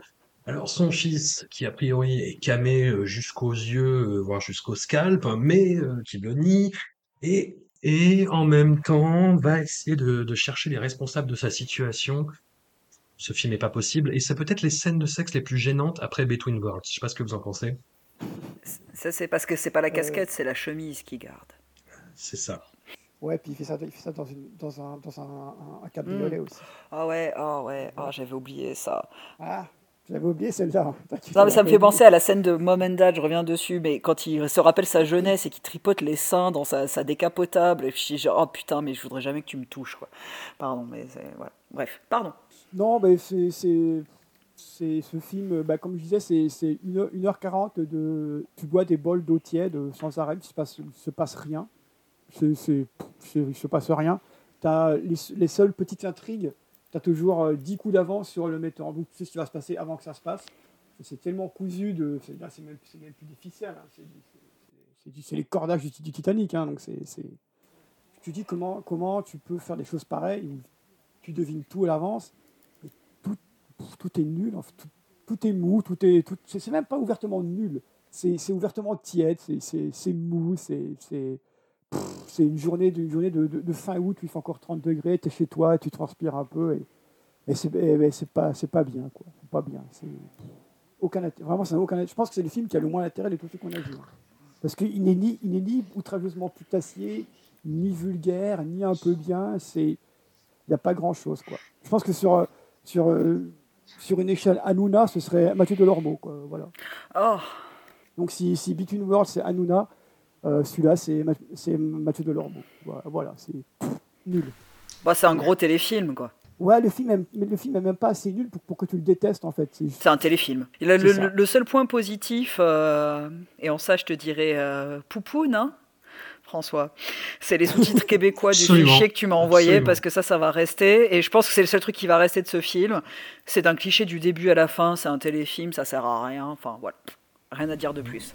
Moi, j'ai gardé vraiment aucun souvenir de ce film alors que je l'ai vu il y a moins d'une semaine. Et tout ce dont je me souviens, c'est un Nick Cage euh, qui fait un peu de peine quand même. il est assez pâteau, il est assez bouffi, je trouve. et, je me souviens du type qui joue son fils qui est Noah Legros, et qui est vraiment dans un segment super particulier. C'est une espèce de Wyatt Russell du très, mais alors très très très très pauvre. Euh, c'est-à-dire que si vraiment vraiment tu peux pas te payer Wyatt Russell, que je trouve super, hein, mais qui a, vraiment une espèce de monopole dans le, sur le créneau euh, californien laid back, euh, un peu cartonné à la weed, vaguement mystique, un peu romantique sur les bords. Si vraiment tu peux pas te payer ça, bah, il y a Noah Legros, c'est la, la, version premier prix de Wyatt Russell. Il, il ressemble vite fait, hein, mais c'est vraiment vite fait, il faut garder le, à l'original. Mais si tu regardes bien l'étiquette, en fait, c'est pas du tout ça. C'est qu'il est, il est, il est pas californien, il est stressé, il est sobre, il croit en rien, et c'est le genre de mec qui va te planter un, un couteau dans le dos à la première occasion. Quoi comme ce film d'ailleurs, euh, qui moi qui m'a planté un couteau dans le dos au bout de 15 minutes, je, je, je me souviens absolument de rien. Voilà. Running with the Devil de Jason Cabell, un film cool sur des trafiquants de drogue qui font appel à des mercenaires qui sont appelés par leur corps de métier, Nicolas Cage et The Cook, le cuisinier. Et horrible film, horrible film là aussi, euh, très très cool, très cool, très euh, avec des montages euh, accélérés où on prend de la euh, où on baisse des putes. Quelle horreur, quelle horreur, mais putain, euh, 94 reviens et reprends ce film s'il te plaît, merci. Elle était vraiment pénible celui-là. Ouais. Non, bah, j'ai qu'un truc à dire, euh, Laurence Fishburne, quoi. Voilà. Oh là là. Je crois que ce sera le seul mot que je pourrais dire sur ce film. C'est une. Pff, il y a- C'est le trafic du pauvre.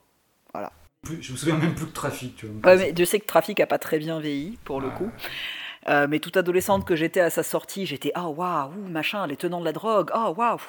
Puis je lisais 13 à ce moment-là, en- non le euh, merde, euh, W, enfin Largo Winch. Voilà. Tous les tenants et les aboutissants de la drogue, et j'étais fascinée tout d'un coup parce que je comprenais des trucs sur le marché de la drogue. Il y a rien qui a bien vieilli, moi non plus d'ailleurs à ce niveau-là. Ah oui, pardon, Laurence Fishburne. Et dès que ça se passe en Amérique du Sud, la petite musique festive mexicaine derrière, Ah oui, elle est juste, mais non. mais je sais pas, t'es jamais été au Mexique? Non, mais c'est. Il y a toujours des mariachis, démarre- hein. Elle démarre quand tu rentres d'arriver au Mexique, elle démarre cette musique. Non, mais c'est ça, Elle te, quitte plus, elle te quitte plus. J'ai l'impression d'avoir la musique des premiers Nokia. C'est ça, je waouh! Non, enfin voilà, il n'y a rien. Et, et alors, voilà, en, en termes de scène de sexe cringe, là on a Laurence Fishburne, youpi quoi. Il est, fa- il est fantastique. Ouais. C'est son, c'est son Between Worlds, euh, Laurence. Ouais, totalement. Ouais, c'est- c'est un, un peu ça. totalement. ouais. Et moi, ce, ce film, je me, je me revois le louer au vidéoclub de mon village en 19- 1995. Ouais. Je me dis, ouais, génial, ça, ça va être super. En fait, non, je l'ai vu, en- je l'ai vu en 2023, je me demande pourquoi. Et ça m'a fait l'effet, c'est des fois, tu vois, à des soirées comme ça où il y, a un- il y a un mec qui est complètement coqué et qui te parle de trucs dont on n'a rien à foutre, mais il te lâche pas, il te parle sans arrêt. Moi, ce film, ça me fait cet effet pendant, pendant 1h30. C'est-à-dire que le c'est un film, c'est, c'est- il, il t'agresse visuellement sans arrêt Ouais. avec, avec un, un casting qui aurait été cool en 2003, avec Nicolas Cage, Laurence Fishburne, Barry Pepper, Adam Goldberg, Clifton Collins Jr., Cole Hauser. C'est des mecs qui, auraient- qui étaient- qui ont été un peu, un peu cool à, à une époque, mais, qui, mais pas, pas, celle, pas celle-ci. Donc c'est un film qui arrive euh, 30 ans de retard. Si il était censé aller quelque part, je n'en sais rien. Mais là où il est censé aller, il arrivé, il arrivé très en retard. Et ça n'a aucun intérêt aujourd'hui. Par rapport à, à, à, à Kitchen, à on se souvient plus de celui-ci parce qu'il a un côté agaçant. Donc tu t'en souviens? Non, j'ai retenu, c'est que c'est vraiment c'est un film où il y a énormément d'agitation pour rien. Enfin, je veux dire, euh, ça arrête pas de s'agiter, ça arrête pas de s'agiter, il se passe absolument rien. Et le seul truc que je me suis noté dans un coin, euh, c'est encore euh, du textile, c'est que Nicolas Cage dans ce film, il joue une version assez crédible de Ned Flanders des Simpsons. Oui, En fait. oui, absolument. C'est Ce vrai. que j'ai trouvé assez insensé dans, dans- dans le contexte du film, mais je me suis dit, au point où on en est, pourquoi pas Mais le Ned Flanders, quand ils ont refait le générique où il joue Dexter, C'est ça. tu vois. C'est un- Ned Flanders propulsé dans un monde de voyous, hein, quand même. Oui, moi, moi j'ai rien compris au film. Alors j'ai rien, j'ai rien compris à cette Il histoire. n'y avait rien à comprendre. Rien. Et moi, c'est le, le, le suivant, Kill Chain de, de Ken Sanzel, du coup, que tu Oh. as cité. Film, je m'y suis pris à trois fois à le, à le, à le voir parce que à chaque aussi. fois, je le lance et au bout de 5-10 minutes, je, mon esprit est ailleurs, pour citer euh, Faflara, je crois. Je, je, je suis incapable de savoir de quoi parle ce film, quel est le projet. Il y a vaguement un ton euh, pseudo-cool à la Tarantino, euh, euh, deuxième moitié des années 90, tu vois, quoi. Enfin, film incroyablement daté avec cette espèce de générique avec des personnages euh, dessinés euh, avec des couleurs criardes enfin c'est oh mon dieu les pseudo gangsters cool avec euh, Nicolas Cage tu sais pas s'il est badass ou euh, voilà. De- deuxième film où il joue un patron de motel aussi euh, je, je sais Il faut faut se souvenir qu'en plus, il y a- ça- il y a, il y a une- il y a un- un- un- il y a tout un lore à, à- à creuser autour des motels. hein, avec, avec oui Cage. tout à fait Mm, mm. tout à fait Moi, je sais pas, c'est peut-être la, la- la fatigue, ou alors c'est cette espèce d'ultime ressource d'espoir, tu sais, à laquelle se raccrochent genre les grands brûlés quand, euh, tu vois, pour pas tomber en miettes. Mais pendant un vague, vague instant, au tout début du film, j'y croyais à peu près. quand on a la confrontation entre Nick Cage et les deux tueurs à gages dans le hall, alors c'est pas, c'est pas bien, les dialogues sont pas bien, mais il y avait une vague ambiance qui donnait envie de voir la suite. Et puis là, ouais, effectivement, bam, générique sub-tarantinesque, bien millésimé, ouais, fin 90, début 2000, absolument infernal. Et là, ça enchaîne, le flashback d'entrée, les gros plans, les zooms, et c'est parti pour euh, du sous-sous-sous Tarantino, matinée de Guy Ritchie, mais à la sauce direct tout vidéo, c'est-à-dire qu'il n'y a pas les moyens, il n'y a pas les acteurs, il n'y a Un pas... gunfight dans une bagnole. Oui, voilà. alors ça.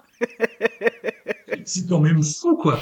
Et alors, dans alors- une voiture, entre les gens qui sont dans la voiture, en fait. Ah non, et, c'est ça, et ils se ratent, en plus. Et alors le truc Bon, c'est que je pense que, que, que Nick Cage avait senti que ça allait être une méga daube parce Ouais. que j'ai vu qu'il avait demandé à jouer son personnage avec juste une grosse moustache comme dans Deadfall et Arsenal. Mais le, roi- le réal l'a obligé à jouer avec la barbe entière. Sans doute parce qu'il avait vu Deadfall et Arsenal. parce, que, alors, parce que le film, et là j'ai halluciné en réalisant ça, le film date de 2019. Oui. Parce que s'il avait fallu le dater à l'œil, moi je me serais carrément planté. J'aurais dit 2003, Ouais. 2004. Ouais, parce que 2000, moi ça m'a rappelé, mais j'ai eu des, des flashs de- des, des- des deux premiers sauts.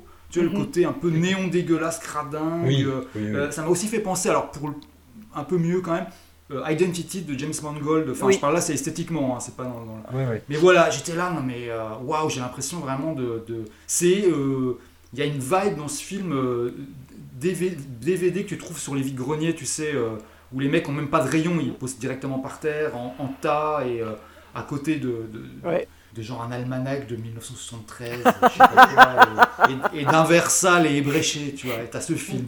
Ah, peut-être, mais t'as, t'as des, des boutiques où ils vendent, ils vendent des DVD au Oui, poids. ouais, bah, tu, eh tu ben trouves voilà, ça, tu trouves ça. Ou alors, ils te vendent, ils te vendent 2 mètres de DVD. des trucs de 2 mètres. Ça, c'est toujours bon, quoi, quand on, quand on, on réduit le, le- quand on réduit l'art à, à- à- à des chiffres. C'est toujours ce que j'aime. Ah, tu achètes des DVD d'occasion au mètre, et ben dans, dans la pile de 2 mètres, en plein milieu, tu auras certainement, euh, tu auras certainement euh, Kill, euh, Kill Shane. Ouais. Voilà, il manque, il manque, il manque juste la, la musique Cucaracha et on, on était, Mm. et, et on était bien. On, on avait le, on avait le bingo. Mais on l'a, on l'a, ou alors, on l'a moins, je me souviens. je Non, il n'y a pas. Non, non, mais j'ai dit que pff, il n'y a, pas grand-chose à ajouter que, que ce qui a été dit. hein. C'est, un, un film que tu aurais pu retrouver dans les vidéoclubs à côté de, par exemple, en Gunman avec Christophe Lambert et Ouais. Norman Wayans, tu vois, ce genre de film Mm. comme ça. Tu trouvais ça là au, au rayon, au rayon polar de, de tes vidéoclubs. Mais je te parle de ça il y a, il y a, il y a 25 ans. Aujourd'hui, ça qui fait ça aujourd'hui Personne, c'est ni fait ni Bah, ça, fait, ça fait très film à sketch, mais pas maîtrisé, quoi. Enfin, tu sens que, que, que le Ouais. réal, il, il peut gérer un segment, puis apparemment, c'est de là d'où il vient. hein. Il, me, enfin, il me semble qu'il a, qu'il a, euh, qu'il a bossé pas sur Théâtre Bizarre. Enfin, je sais plus le- le- le- lequel des, des films à sketch qui sont sortis ces dernières années dans le domaine de l'horreur, Mm. quoi. Mais c'est c'est mal maîtrisé. Le seul point que j'ai retenu dans ce film, c'est parce que Nick raconte son histoire et tient en haleine euh, deux types, et il y a la clairvoyance ultime du type à la fin qui lui fait Putain, mais elle a chié ton histoire, quoi. Voilà. Ouais, c'est ça. C'est. Il y a vraiment un aveu comme quoi c'est vraiment nul, quoi. C'est super Et méta, puis j'ai passé mon temps, et d'ailleurs je vous l'écris à ce moment-là, c'est Il est où Nick Voilà. Ouais. Rien à dire de plus. Je pense qu'il a dit ouais, le film est tellement nul que je vais, je vais disparaître du film et Mhm. personne va le remarquer. Que ça, ce qui marche un peu. Mais oui, donc c'est un peu, euh, c'est un peu comme un, court métrage C'est trop ça. long. C'est un mec, un réal de court métrage qui a, qui a eu, qui a eu Nick. Il dit vas-y, je vais, je vais finir, filmer 1h30. Bon, j'ai Nick deux jours, je filme toi avec lui, puis le reste, je vais Ouais. le démerder. Bah voilà, c'est ça. Mal de Oh, wow. Nick Powell. Alors, mal, euh. Ah, celui-là aussi. Putain, il fait mal. Alors, Nick Powell, on l'a déjà croisé, c'est le réalisateur de Croisade. C'est le réalisateur de Croisade. Youpi Euh, oui, voilà. Pas Il nous avait manqué. Alors, euh, et, et par ailleurs, coordinateur de cascades sur euh, des films hollywoodiens et indiens. On lui doit des cascades, je ne sais pas lesquelles, sur euh, Triple R de SS Rajamouli. Ok. Donc, écoute. Oh, bah, Bah, oui, bah, j'ai, mais me, me regarde pas comme si c'était ma faute. Et, et alors là, on a sur, on a- ah Pardon, putain, ça y est, on craque. pas du tout. Je voulais pas t'engueuler, François, c'était c'était la surprise. Ok. On a Nicolas Cage qui joue un, chasseur d'animaux exotiques qui se retrouve sur un paquebot où euh, je, je, raconter l'histoire, ça me fait chier. Où euh, il y a des militaires qui accompagnent un détenu qui va s'échapper, un détenu qui est joué par Kevin Durand, qui est un acteur que j'aime bien et qui là est très mauvais, très très mauvais. Euh, honnêtement, euh, le film, le film est horrible. Mais même Frank Johnson, moi qui a une actrice que j'aimais beaucoup, et là, euh, elle est en dépression. Elle est totalement, mais au bout de sa vie, quoi. Elle est, euh, mais vraiment, euh, enfin, elle, a un rôle en plus qui est pas, enfin, si, qui est complètement inintéressant. En fait. J'ai mm. essayé de chercher des trucs qui n'existent pas. Non, non, il y a, y a, rien à sauver de ce film. C'est du faux suspense dans deux mètres carrés. Euh, voilà, Lélo parlait des cuisines de Mom and Dad. Là, on est euh, à ah, fond de cale dans un paquebot. Pour, dire le niveau de détresse dans lequel on est plongé là, à ce stade du championnat, c'est que hier, hier en, checkant le, fichier texte où j'avais la liste des films de cette émission, et où j'avais collé 2-3 deux, trois, deux, trois notes vite fait, j'ai paniqué d'un coup en voyant Primal, parce que je me disais merde, c'est quoi ce film, je l'ai pas vu, il faut que je le vois d'ici demain. Alors qu'en fait, si, je, l'ai vu, et c'est même la deuxième fois que je le voyais, et je m'en souvenais déjà plus, parce que dans mon esprit, tout se mélange, tous les films se ressemblent tout est joué sur le même ton, tout est étalonné pareil, c'est infernal, c'est notre vie quoi. Et, euh, et, donc, et donc Primal, que j'ai fini par voir une deuxième fois, ça, ça, m'a, en fait, ça m'a rappelé des serpents dans l'avion. Exactement. Dans le sens, où, voilà, c'est un film qui, dans un monde parfait, aurait juste dû être un mail, quoi.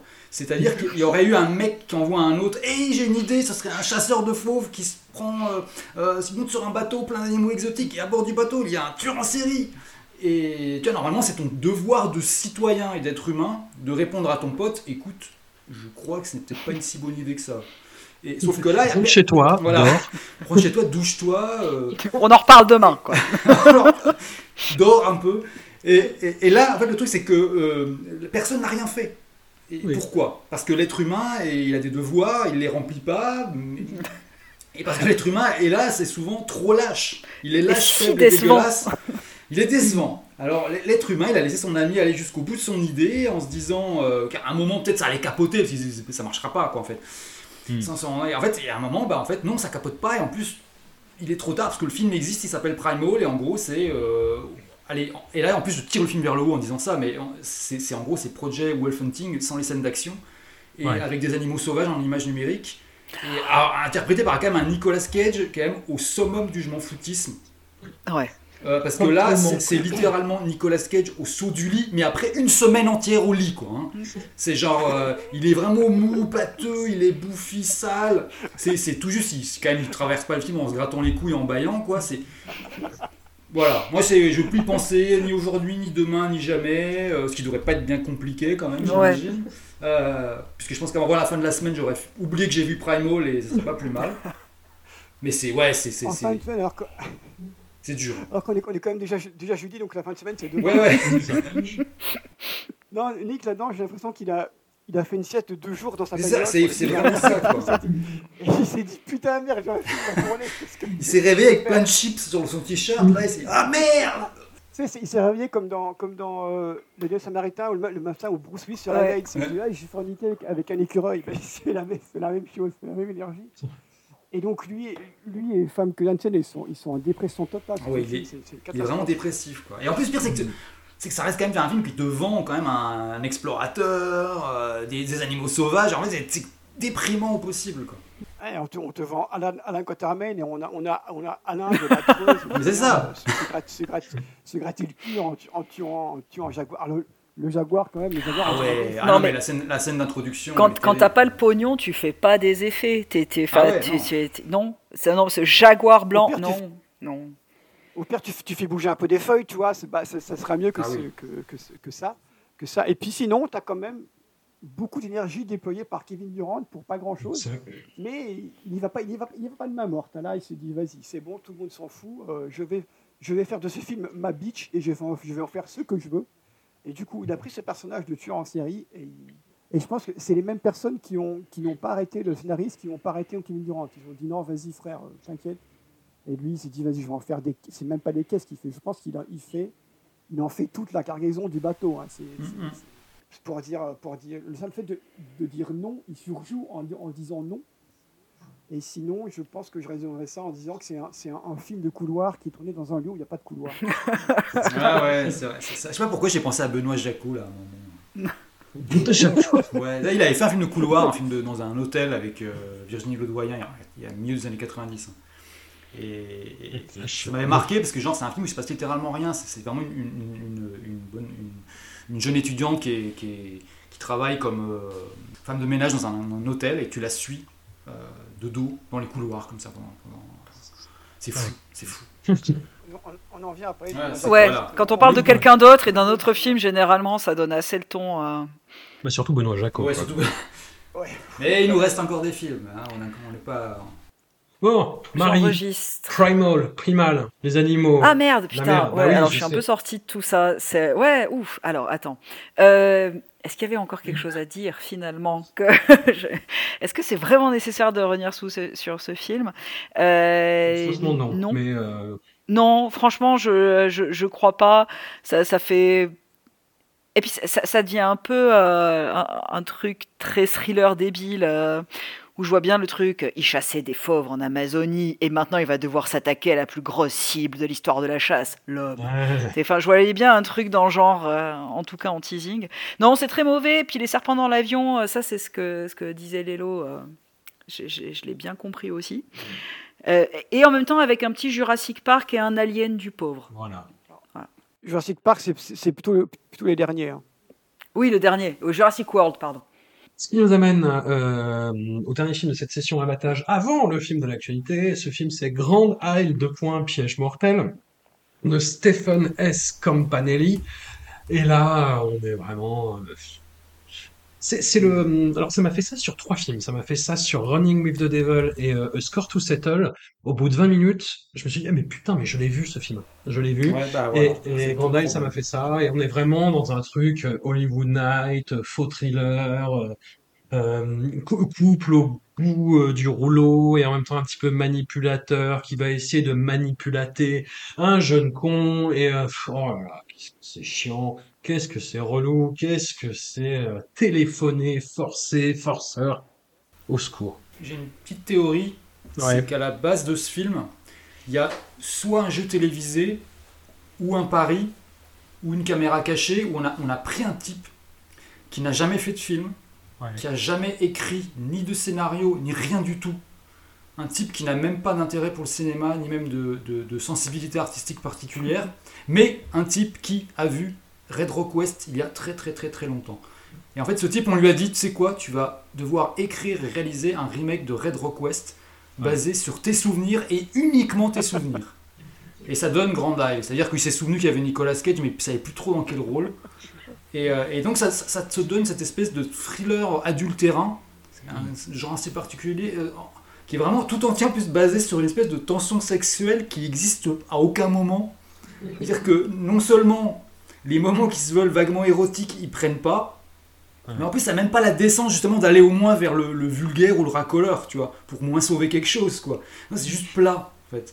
C'est comme si on t'avait filmé un caméscope, on t'avait donné 10 minutes pour faire un remake de Last Seduction avec genre 2-3 potes et 2-3 fringues piochées ou Emmaüs le plus proche de chez toi. Et en fait, ça, voilà, c'est ça prend pas du tout, c'est catastrophique, quoi. Et en fait, c'est super terne, super désincarné. Et pour moi, c'est une assez bonne euh, comment dire, illustration de ce qu'a ce qu'a dit euh, Paul Schrader là, sur les réseaux sociaux il n'y a pas très longtemps. Il disait qu'on n'avait pas à s'inquiéter des intelligences artificielles si on avait un peu de talent ou un style personnel ou des idées. Que en fait, ceux qui devaient s'intéresser, ceux qui devaient s'inquiéter des, intelligences artificielles, c'était vraiment ceux qui écrivaient, filmaient ou euh, enregistraient des trucs comme ça, cuits à l'eau, fade, terne, plat, pas incarné. Et ce film, c'est vraiment un parfait exemple de ça. C'est-à-dire que c'est un film où l'humain n'apporte vraiment aucune plus-value. C'est-à-dire qu'il aurait pu être vraiment généré par, euh, euh, une intelligence artificielle, justement, bah voilà, à partir de euh, vas-y, intelligence artificielle, refais-moi un peu Red Rock West, mais dans le désordre. Moi, ça m'a vraiment fait penser à ça, quoi, ce, ce espèce de, tentative de refaire un néo-noir ou un thriller érotique des années 90, mais sans y arriver du tout. Ah, c'est terrible, c'est terrible. Mais Seb, est-ce qu'il manque pas Maria Poulera finalement à la barre? Alors, ce qui, est, ce qui est marrant, et je vous l'ai répété plusieurs fois, c'est que moi j'ai enchaîné Between World et Grand Isle la même soirée. Ouais. ça m'a flingué. J'ai mis la semaine, j'ai mis la semaine à m'en remettre. Bah oui, puis tu ne, tu ne referas pas l'amour avant 2-3 ans. Quoi. Oh, Enfin, je, je ne vais même pas m'asseoir sur, même pas m'asseoir sur mon canapé déjà. Et dès que je, vo- dès que je vois un, un manoir victorien, je, je fuis parce que je je ne peux plus. Je peux plus. Donc c'est co- c'est comme je disais, pour je ne sais plus quel film d'avant, c'est que Between Worlds est sauvé par sa, sa vulgarité ou son, son côté aisselle, aisselle humide euh, d'été que ne possède pas Grand Isle. Grand Isle, c'est vraiment le, le, le Hollywood Night, mais les Hollywood Night moyen de gamme, tu vois, même pas ceux avec Pamela Anderson Mhm. ou quoi, non, c'est vraiment les moyens de gamme. Où tu avais des, Nombril tiède, quoi. voilà, Ouais. c'est ça. il y a- il y a- il y a- tu sens que Nick, il avait, il avait des, petites peluches de, de nombril, tu vois, qu'il essayait de les enlever, puis c'est c'est sexy comme ça, quoi. C'est pas, c'est pas bien. Beaucoup trop d'images. Je suis pas- Ouais, là, il y a des, des images un peu, un peu trop. trop Ouais, mais je vous dis, ce, ce, ce, ce, ce diptyque m'a, m'a- m'a- je suis plus le même homme maintenant. Et en fait, ça m'a rappelé euh, des moments un petit, un petit peu gênants de mon adolescence où quand il y avait qu'une seule télé dans le salon, que donc on regardait les, les résumés du foot avec mon père à la télé, et puis après on zappait sur Hollywood Night. Et donc, tu as ce moment où ton père euh, s'endort avec la, avec la télécommande sur le, sur, le bide. Donc, toi, tu, tu ne peux, tu ne peux pas changer. Et tu te tapes ce film Hollywood Night, tu vois, un thriller qui est vaguement érotico, machin, mais pas assez bien que pour te, te tenir éveillé. Donc, tu regardes ça en- entre deux eaux, comme ça, et tu, tu essayes de comprendre ce qui se passe. Et puis, tu comprends vite que. C'est pas la première fois que tu racontes cette anecdote. Peut-être. Est-ce qu'on n'est pas, est-ce qu'on n'est pas pris dans une boucle? Non, mais en fait, on, on- on revit, on revit la même chose. En fait, on est en train de ré- réenregistrer l'épisode de la dernière fois. On s'en rend même pas compte. En même temps, Nick est en train de refaire les mêmes films, donc du coup, on raconte les mêmes choses, on raconte les mêmes choses dessus. Mais en fait, tous ces films, on a, on a tous l'impression de les avoir déjà vus. Et d'ailleurs, on les a déjà C'est vus. ça, c'est et- clairement et- le film où tu zappes un soir, tu tombes sur le, le câble, tu le regardes et tu te dis putain, mais je l'ai déjà vu, je sais, je sais plus quand, je sais plus, je sais plus où. Et donc voilà, c'est ce, genre- c'est ce genre de film euh, euh, qu'il y avait à l'époque sur Hollywood Night, qui passait sur, sur TF1, qui sont même pas des films, qui sont, Mhm. qui sont, qui sont des, qui sont des, euh, des, télé, des téléfilms en fait. Par contre, j'ai appris une anecdote hein, intéressante, oui, oui et non, vous en ferez ce que vous voulez. En fait, il y a, il y a un festival euh, écossais qui s'app- qui s'appelle le, le Cage, le Cagearama. Oui, j'ai vu ça. Et donc, il passe des films de Nic- enfin, oui, il passe que des films de Nicolas Cage. Avec souvent, j'ai vu pour, pour il y a une édition où donc ils ont diffusé ce film pendant le festival. Je ne sais pas pourquoi ils ont fait ça, parce que les gens sont censés bien aimer ce film. Et ils avaient, ils avaient aussi refait des fausses affiches de films avec des C'est de Nicolas. Cage. Et si je peux vous envoyer le lien, je le mettrai. Parce que parce que c'est assez- un truc qui est quand même assez, assez incroyable. Donc, des gens ont vu ce film dans un festival de cinéma consacré à Nicolas Cage sur un grand écran. À Glasgow. Ça n'a aucun intérêt. À Glasgow. Donc ça n'a aucun intérêt, mais des gens ont vu le film au cinéma. C'est quand même à signaler. Donc voilà, je, je- faites, faites ce que vous voulez avec cette information, faites ce que vous voulez avec ce film, mais enfin, le- ne, le, ne le regardez pas. Il y a pas, il y a pas, il y a, il y a- il y a zéro, il y a zéro intérêt. Non, c'est vrai que si vraiment il y a des pervers dans- qui écoutent, et je pense qu'il y en a, il faut vraiment plus qu'ils regardent Grand Isle. Quoique. Oui. euh, euh, pas, euh, oui, c'est ça, c'est vrai, je confonds ça tous ces Between Worlds. Parce que là, on est sur Grand Isle. Non, mais ça y est, on est, on est perdu en fait. Putain. On est complètement perdu. Euh, Marie, Oh bah écoute, il hein, n'y a pas grand chose à rajouter. tu as regardé ce film dans un train, les gens ont hurlé, Euh, non, ils ont enlevé j'ai. la peau de leur visage et ils se sont sautés dessus. Non, ça mais- c'était moi chez moi, tranquillement, en solo. Euh, non, bah voilà, enfin rien de plus à rajouter que, que mes camarades. euh, C'est, enfin voilà, ça la facture d'un téléfilm, le scénar d'un téléfilm, le jeu d'un téléfilm, et en fait ça l'est pas vraiment parce que c'est sorti en DTV, mais euh, mais euh, oui, non, non, voilà, c'est non. Salut. Ce qui nous amène à l'actualité Ah, folle furieuse de, de Nicolas Cage. Euh, voilà, la dernière sortie euh, cinéma qu'on avait traité, c'était Un talent en or massif. Et là, nous arrivons sur Renfield. Alors, film euh, qui sentait le pâté dès le début. Hein. Enfin, c'est-à-dire que on, on a passé ce stade, je pense, de, de, de s'auto-motiver sur les sorties de Nicolas Cage. Quand, quand, quand les films sentent mauvais, euh, on, le voit, on, les, on les voit maintenant. On les voit. euh, il y a, y a, on, a dépassé le stade momenda de, de se dire euh, ah tiens c'est pas mal, puis de regarder le film et de se forcer à l'aimer euh, jusqu'au bout où on se dit ouais non finalement c'était de la merde, je ne peux pas rien faire pour le sauver.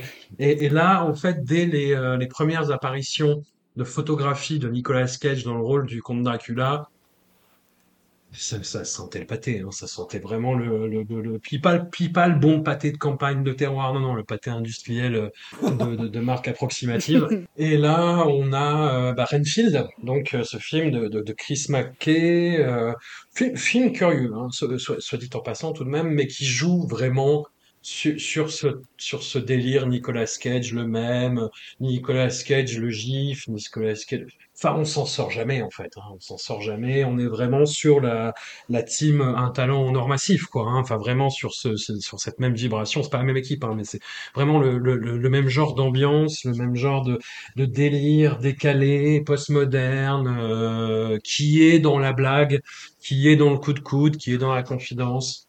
C'est euh, ah mon Dieu, mon Dieu que c'est gênant. Donc Renfield, c'est le, le familier, l'homme de main de Dracula qui lui fournit de la, de la chair fraîche, qui en échange d'une partie de ses pouvoirs, euh, qu'il arrive à régénérer en fait en mangeant des insectes, ce qui nous donne lieu à des scènes assez amusantes, assez décalées. Putain, ce film me casse les couilles. Vous me le raconter, ça m'énerve. C'est- Non mais franchement, franchement, ça a été une tannée, mais au Ah, bout de que 5 minutes quoi. Pardon, Lélo, vas-y. Non, non, j'allais j'allais pas commencer, mais je pensais que tu allais finir. euh, Bah, c'est vrai qu'autant autant en finir là. mais mais, euh, mais c'est vrai que c'est. Enfin, moi, je m'attendais pas à chuter aussi bas. Euh, mais, mais parce qu'en fait, au, au départ, c'est quand même, l'air de rien, un film assez notable dans la chronologie euh, Cage, parce que. bah, pour moins deux raisons. C'est-à-dire que la première, c'est que c'est déjà son retour à une production de major, en l'occurrence Universal, à un moment où il pensait plus le faire, et surtout, il pensait ne plus vouloir le faire. Euh, parce qu'il avait dit à nombreuses reprises en interview hein, qu'il préférait se tenir écarté des gros studios hollywoodiens euh, euh, parce qu'ils n'étaient plus vraiment en capacité de produire des films un, un peu audacieux ou excitants. Et euh, l'autre élément intéressant, bah, c'est quand même qu'il s'agit de la, de la première fois où Cage joue Dracula après avoir quand même pas mal tourné autour du personnage tout au long de sa carrière, que ce soit dans Embrasse-moi vampire ou de manière euh, un peu plus indirecte dans des films comme Bad Lieutenant où il s'était quand même euh, pas mal inspiré de petits tics et d'expressions de, notamment de Udo Kier dans, dans Du sang pour Dracula de Paul Morisset. Et, et- et puis, euh, bon, puis comme voilà, moi j'essaie de rester optimiste. Le monde va mal, euh, je me dis que voilà, peut-être pas nécessaire d'en rajouter. Un talent en or massif, c'était nul, mais beaucoup moins nul que ça n'aurait pu l'être. Ouais. Euh, Pig, c'était pas mal. Bon, on n'est pas sur une, je me dis qu'on n'est pas sur une pente si mauvaise pour Cage, euh, quand on sait qu'il y a à peine 3 ans, on était sur quand même des trucs de calibre euh, de Grand Isle, Primal ou Kill Chain.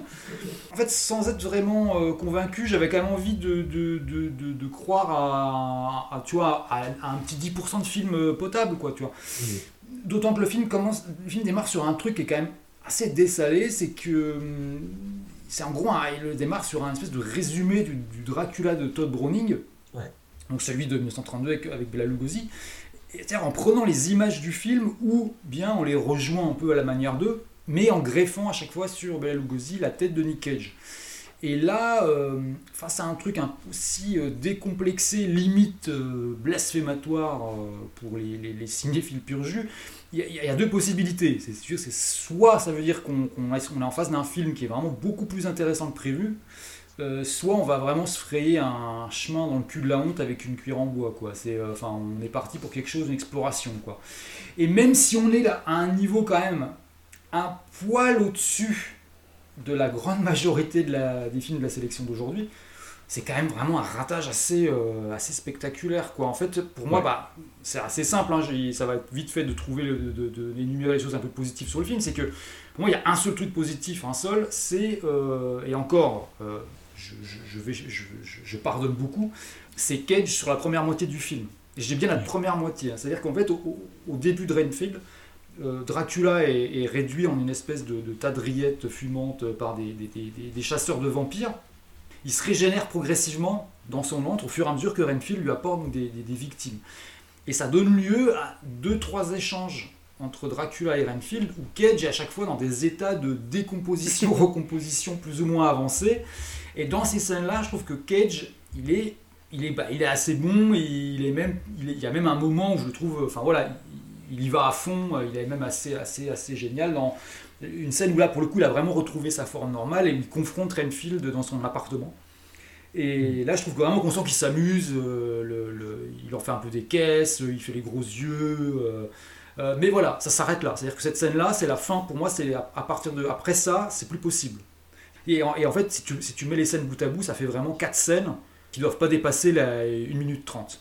Parce que pour le reste, c'est vraiment catastrophique. C'est-à-dire qu'en fait, euh, on comprend juste pas ce que le film euh, essaie de raconter en fait et surtout comment il veut euh, s'y prendre pour le raconter. C'est-à-dire qu'on est à la fois dans une comédie film d'horreur, il y a un film policier, film de gangster, comédie romantique, film d'action. Mais en même temps, il n'y a aucun des registres qui fonctionne. En fait, tu as l'impression de voir une, une- une très très très très mauvaise tentative de crossover entre euh, What We Do in the Shadows Ouais. et Deadpool. Et, Deadpool. Et en fait, euh, mais où absolument il n'y aurait rien, rien, rien du tout de drôle. quoi. Euh, C'est-à-dire que toutes les vannes du film, qui sont déjà vraiment pas terribles à la base, elles sont en plus toutes désamorcées par la voix off de Renfield qui vient tout surligner, il surligne tout ce qui se passe à l'écran. C'est vraiment au cas où il y en aurait un au fond là qui aurait pas vraiment compris ou qui serait un peu trop con. Et en fait, on se retrouve comme ça avec une voix off qui souligne des trucs évidents euh, ou des pensées de personnages qui n'ont même pas été verbalisées. C'est du genre Oh oh, je m'attendais pas à ça. Ou euh, Oula, mauvaise idée.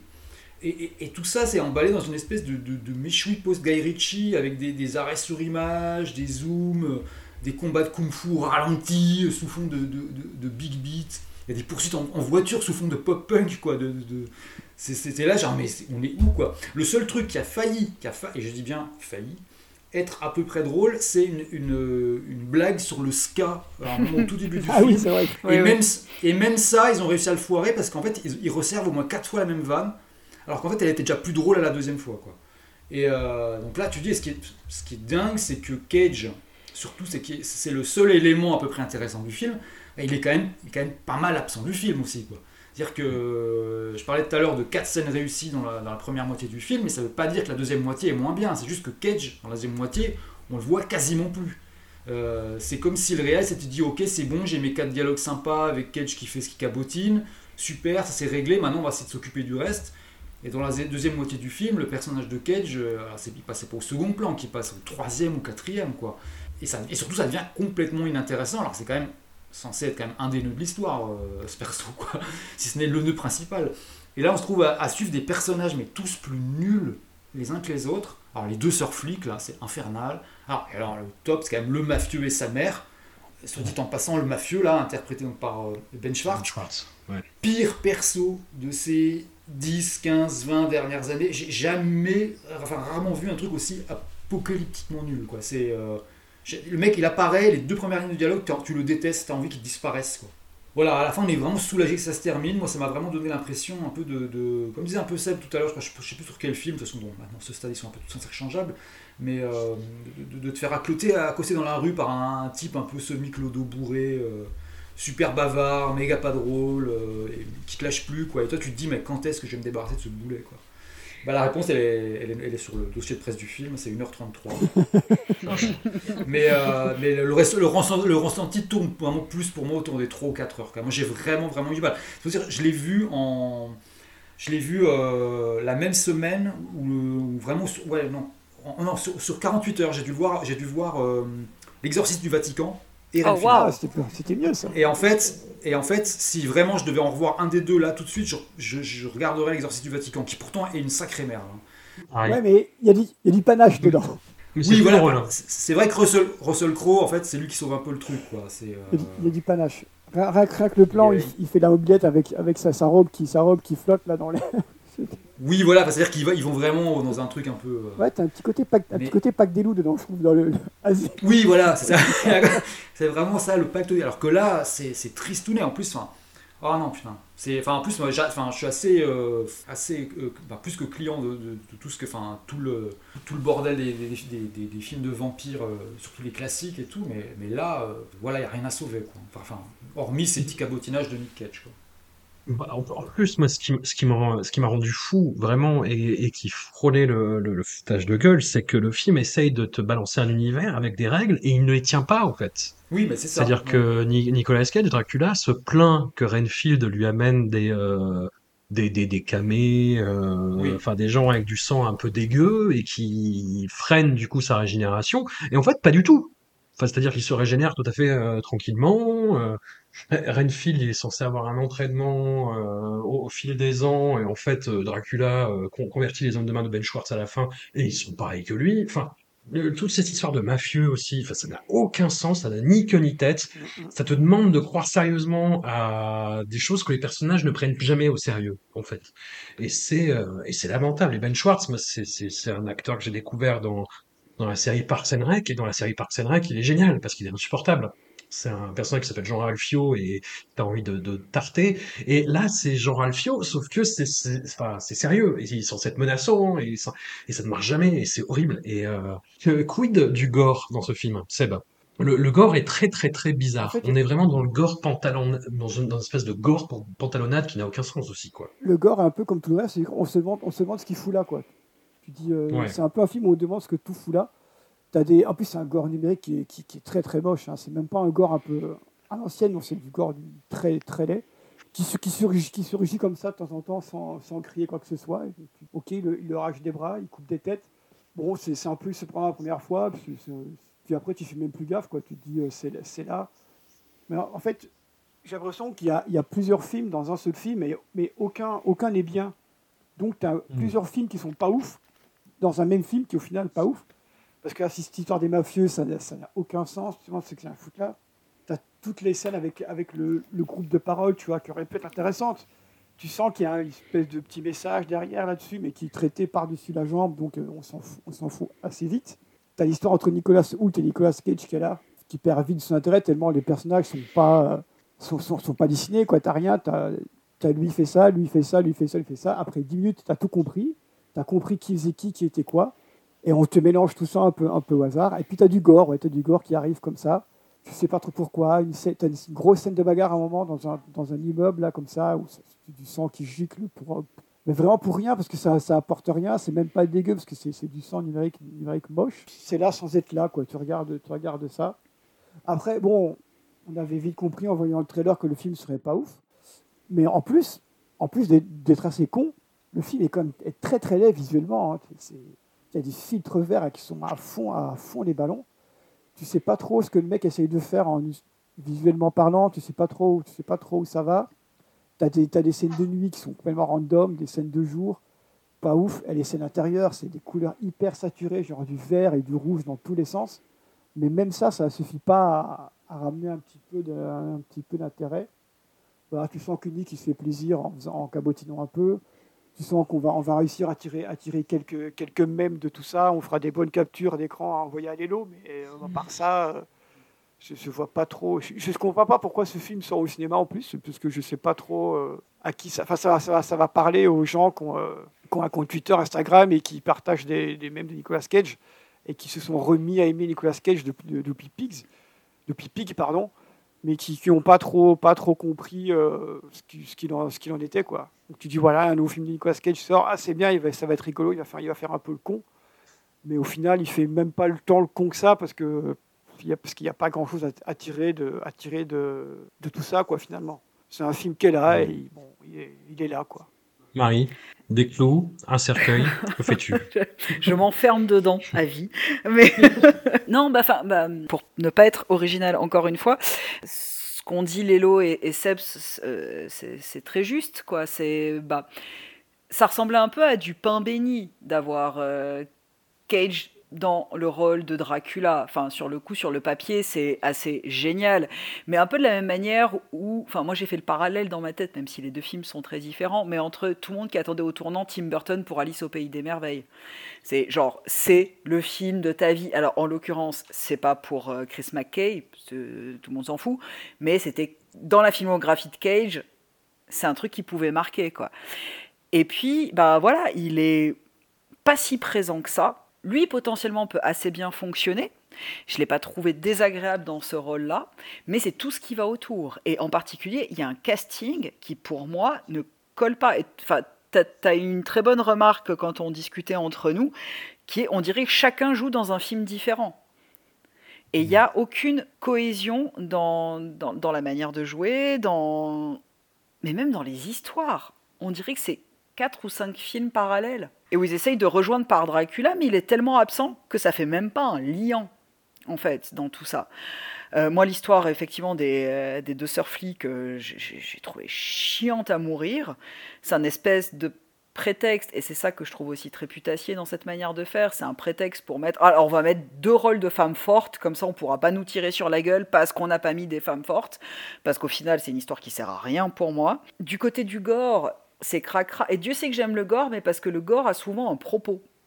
euh, enfin, soutient euh, une cause ou, quelque chose dans le film, mais là, il n'y a pas d'intérêt et pas d'enjeu. C'est un peu une débauche, euh, on va dire tarantinesque, mais sans comprendre les enjeux que ça, peut induire, quoi. Et, et j'étais hyper déçue. Moi, j'ai pas vu de bande-annonce, rien. Je regarde très rarement les bandes-annonces avant de voir un film. Et d'autant plus, vu ce qu'on est en train de faire comme émission, euh, je préfère éviter, sinon je regarde plus rien. Bah, J'étais déçu parce que je m'attendais à un truc super pour Nicolas Cage. Et, comme disait Lelo, c'est aussi une vague plutôt ascendante pour lui actuellement. Et on vient de parler de pas mal de films en 2019 qui sont totalement dispensables. Et ça donnait un peu une impulsion qui, qui était assez positive, quoi. Mais, euh, mais je sais même pas. Il sort en Suisse, hein, au final. Je vous avais dit que non, mais en fait, il sort le 31 mai. Ouais, bah ici, pareil. Voilà, du coup, bah, j'aurais pas pu le voir. Mais je suis hyper surprise qu'il sort en Suisse. Et je pense que, comme tu disais, Seb, c'est une espèce de vague comme un talent en or massif ou quoi, où c'est des gens qui connaissent Cage par des mèmes et qui en fait ont aucun intérêt pour sa filmographie, qui n'ont euh, pas fait exactement tout ce qu'on a fait, c'est-à-dire waouh, mais euh, tant, mieux pour eux, j'ai envie de dire. Mais du coup, il y a une espèce de, de, de mythe et sur lesquels bah, je pense que les gens, au final, qui vont voir un talent en or massif et qui sont hyper contents, sont des gens qui vont apprécier Renfield. Et je ne fais pas de, hiérarchie, hein. tant mieux s'ils apprécient. Je ne dis pas qu'on est plus intelligent ou moins intelligent que quelqu'un d'autre, mais voilà, je pense qu'il y a une espèce de méconnaissance de ce que pouvaient être les attentes euh, autour du film et de ce qu'aurait pu faire aussi Cage. Et je pense qu'on l'a fait jouer pour qu'il ressemble à un même. Quoi. La dernière fois, tu étais euh, très remonté parce qu'on avait euh, la dernière fois, très, très honnêtement, la sélection était euh, non, en, plus assez inintéressante. Il n'y avait pas des films euh, qui, qui, qui, faisaient hausser des sourcils comme on a pu en avoir mm-hmm. euh, sur cette session-là. Donc tu étais vraiment dans un ressentiment euh, où t'en avais marre de lui. Tu l'avais pris en grippe. Là, j'ai l'impression que tu es un petit peu pas revenu totalement là-dessus, mais euh, que voilà, que, moi quand je t'entends, j'entends, oui, c'est dommage, pas, euh, bah écoute, c'est un con. Euh. Non, alors. tu, disais pas ça la dernière fois, mais. non, mais bah, je pense que la dernière fois, il y a, enfin, la sélection, elle était. hyper hardcore aussi. C'est ce que j'ai dit en début d'émission, c'est de dire, bah, en fait, je la trouve moins pire cette sélection-là que, euh, mm. que celle d'avant. Mais celle d'avant, c'était une cat... enfin, c'était à visionner, c'était une catastrophe, c'était une pure. J'avais l'impression de boire de la javel, quoi. J'ai, mm. non. Mais là, oui, parce que puis maintenant, j'ai moins envie de le tuer que de me dire que c'est un membre de la famille, un, peu le cousin original, tu vois. Euh, mm. Lélo, t'en as ras le cul non, j'étais justement j'étais sur IMDb en train de regarder ce qu'on avait pas fait comme film et en frissonnant un peu. En fait, j'arrive même pas à savoir. Je, là, je vois par exemple. Euh, attends, qu'est-ce que je voyais? The Watcher, on l'a fait, ça on n'a pas fait. Ça. Si, c'est avec, le motel. Oui, oui. Ah ouais. ah non non, il nous reste, il nous reste Jujitsu qui alors moi je me réjouis d'avance vu le pitch, mais euh, ouais non mais ça ça, ça j'ai hyper j'ai mais vraiment, hein, le pitch me, me, me remplit d'une allégresse hein, ultime. Ah, c'est vrai, ah, on arrive vraiment sur la fin, on est sur Jujutsu, Willy's Wonderland, euh, et puis ouais. les, les, Butcher Crossing, The Old Way et Sympathy. Oh my god. Non, il fait le passager. Mais ça va pas être un. Mais si c'est un remake, ça va me faire mal. Ah, donc ce rôle, c'est le passager. Espérons que ce soit mieux que le, que le, cuisinier. Ouais, The Cook. Mm. Parce qu'apparemment, c'est encore un film où le nom du perso, c'est le, leur acte. Parce que là, il y, a le passager, il y a The Driver. Mais en gros, on est d'accord que là, on retourne plus derrière euh, avant 2020. Quoi. Bah non. Non, non, là, là c'est fini, fini, promis. Promis, voilà, Vous me promettez que c'est fini. on, on, espère tous que Nick va tenir, va tenir sa promesse de faire, des, de faire un peu plus de films sérieux, qu'il n'a plus acheté de conneries, qu'il qu n'arrive pas à rembourser, et donc il un peu obligé de faire n'importe quoi. Et que, Je crois que le problème, c'est les divorces, en fait. Ouais, mais là, il s'est remarié, du coup, ça va. Ouais, non, mais ça veut dire que dans pas long, il y a un divorce, quoi. Espérons quand même que il accepte des scénarios pour une autre raison que le fait que ça soit tourné à Nouvelle-Orléans. Ça, ce serait déjà un pas en avant. ça, c'est surtout, c'est déjà un pas en avant. Ce serait déjà Écoute, il y a déjà trois films en 2023. Bon, contrairement aux six en 2019, ok. Ça sent moins le divorce euh, dégueulasse, mais quand même déjà trois films en 2023. On en a fait un sur les trois. Mais, Parce que euh, si je ne, si je ne m'abuse, Rainfield se passe aussi à Nouvelle-Orléans. Oui, absolument. En même temps, il a raison. C'est un excellent endroit. Je ferais pareil. Oui, qui, est même pas. Tu aurais pu tu filmer le film à, le film à Montreuil avant, ou à Vancouver, c'était la même chose, hein, vu que c'est pas du tout mm. exploité. C'est vrai que c'est pas très exploité. Ouais. Moi, je suis sûr qu'il y avait le N NOPD sur l'insigne des, des, des flics, sinon je j'aurais pas fait. Tu sais pas Bon. quel film t'en as à Orléans. Hein. Si, t'as presque envie de te dire que c'était un moindre coût parce qu'il a tourné chez lui, quoi. Bah, c'est oui, mais c'est un, c'est un peu ça. Tu dis, bah, j'ai ma maison, je peux vous la louer un petit peu, là, comme ça, ça fait Ouais. un petit peu d'argent en plus. Non, mais il a plus, cette baraque. C'était, il a dû la revendre. C'était la maison de Delphine Lalaurie. Ah oui, que c'est qui était, qui était, qui était hanté. Ah bah oui, elle a tué des esclaves dedans, les, les rites vaudous, tout ça. Attends, parce qu'ils ils vont sûrement faire un film sur, sur cette histoire avec Nick dans son propre rôle, qui achète la maison mais qui va jamais dedans. Ça, ce serait, et, et puis au moment où il achète son crâne de T-Rex aussi, ça j'aimerais bien. Mais on s'égare. Enfin, on Bon. s'égare, mais en même temps, on a fini, là, je crois. Oui, voilà, on se, on se retrouve pour un. Ça finira jamais en même temps. C'est c'est- c'est ça Quel enfoiré. Ça, ça finira jamais. Mais euh, non, non, non, mais faut qu'on fasse un, un épisode bah, quand il y aura euh, Butcher's Way. Voilà. Très Ouais, bien. voilà, comme ça on, on boucle un On- peu tout ça. On aura quatre et- films, euh, on fera le point hein, sur des trucs.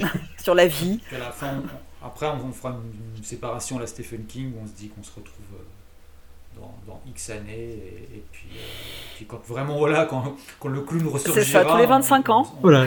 on reformera En fait- le on C'est Seb, Seb qui nous rappellera un par un en disant il est, il est revenu. Le bibliothécaire. on fera des concerts de formation qui seront très nuls et très décevants. Voilà. Nick est revenu. Il est revenu. Et on lâchera tous nos, nos téléphones portables au ralenti euh, avec nos conjoints qui font. Par ça contre, va non, mais moi, je finis pas comme Stan. Hein. Je finis pas comme Stan, je vous préviens. Qui se sacrifie pour se suicider, ce qu'il en faut. hein. Non, non, voilà. Euh, Ah, c'est vrai, que- oui, c'est vrai, que- c'est vrai que normalement, une fois qu'il y en a un qui se suicide dans sa baignoire. Non, non, non. pour, euh, Moi, je participe pas à ça. et il faut qu'il il faut qu'il y en ait Voilà. un qui, de- il faut qu'il y en ait un qui devienne maire de la ville. Bon, ce sera François, mais Ah oui, c'est vrai, ah Bah, oui, merde. ce sera François, c'est son mais- émission, donc ce C'est ça, François. ce sera François le maire de la ville, et puis euh, bah moi je suis la seule femme, alors bah je joue le rôle féminin, hein, paf. Voilà. Je me fais maltraiter par mon mec et, Forcément été abu- abusé par ton, par ton père. et par mon mec Que- euh, de facto, son ce qui est fait- normal. ce qui est tout à fait hein. normal. Non mais oui, ça, ça- non, ce serait bien, j'aimerais bien notre remake. Nick Fury Never Die. Bah, ce sera voilà, ce sera la même chose. Mais bravo en tout cas, on a, putain, on a pff, abattu un sacré job. On s'accroche. J'ai arrêté de compter. au bout d'un Mais ça me donne deux dédicaces de deux bouquins euh, très à propos par rapport à l'univers de Nick Cage, donc euh, merci. On se retrouve bientôt. Je ne sais pas quand, on verra. Et merci encore. Bah, de rien. Et bonne soirée à vous. Salut Bonne soirée. Merci. François. Bonne route.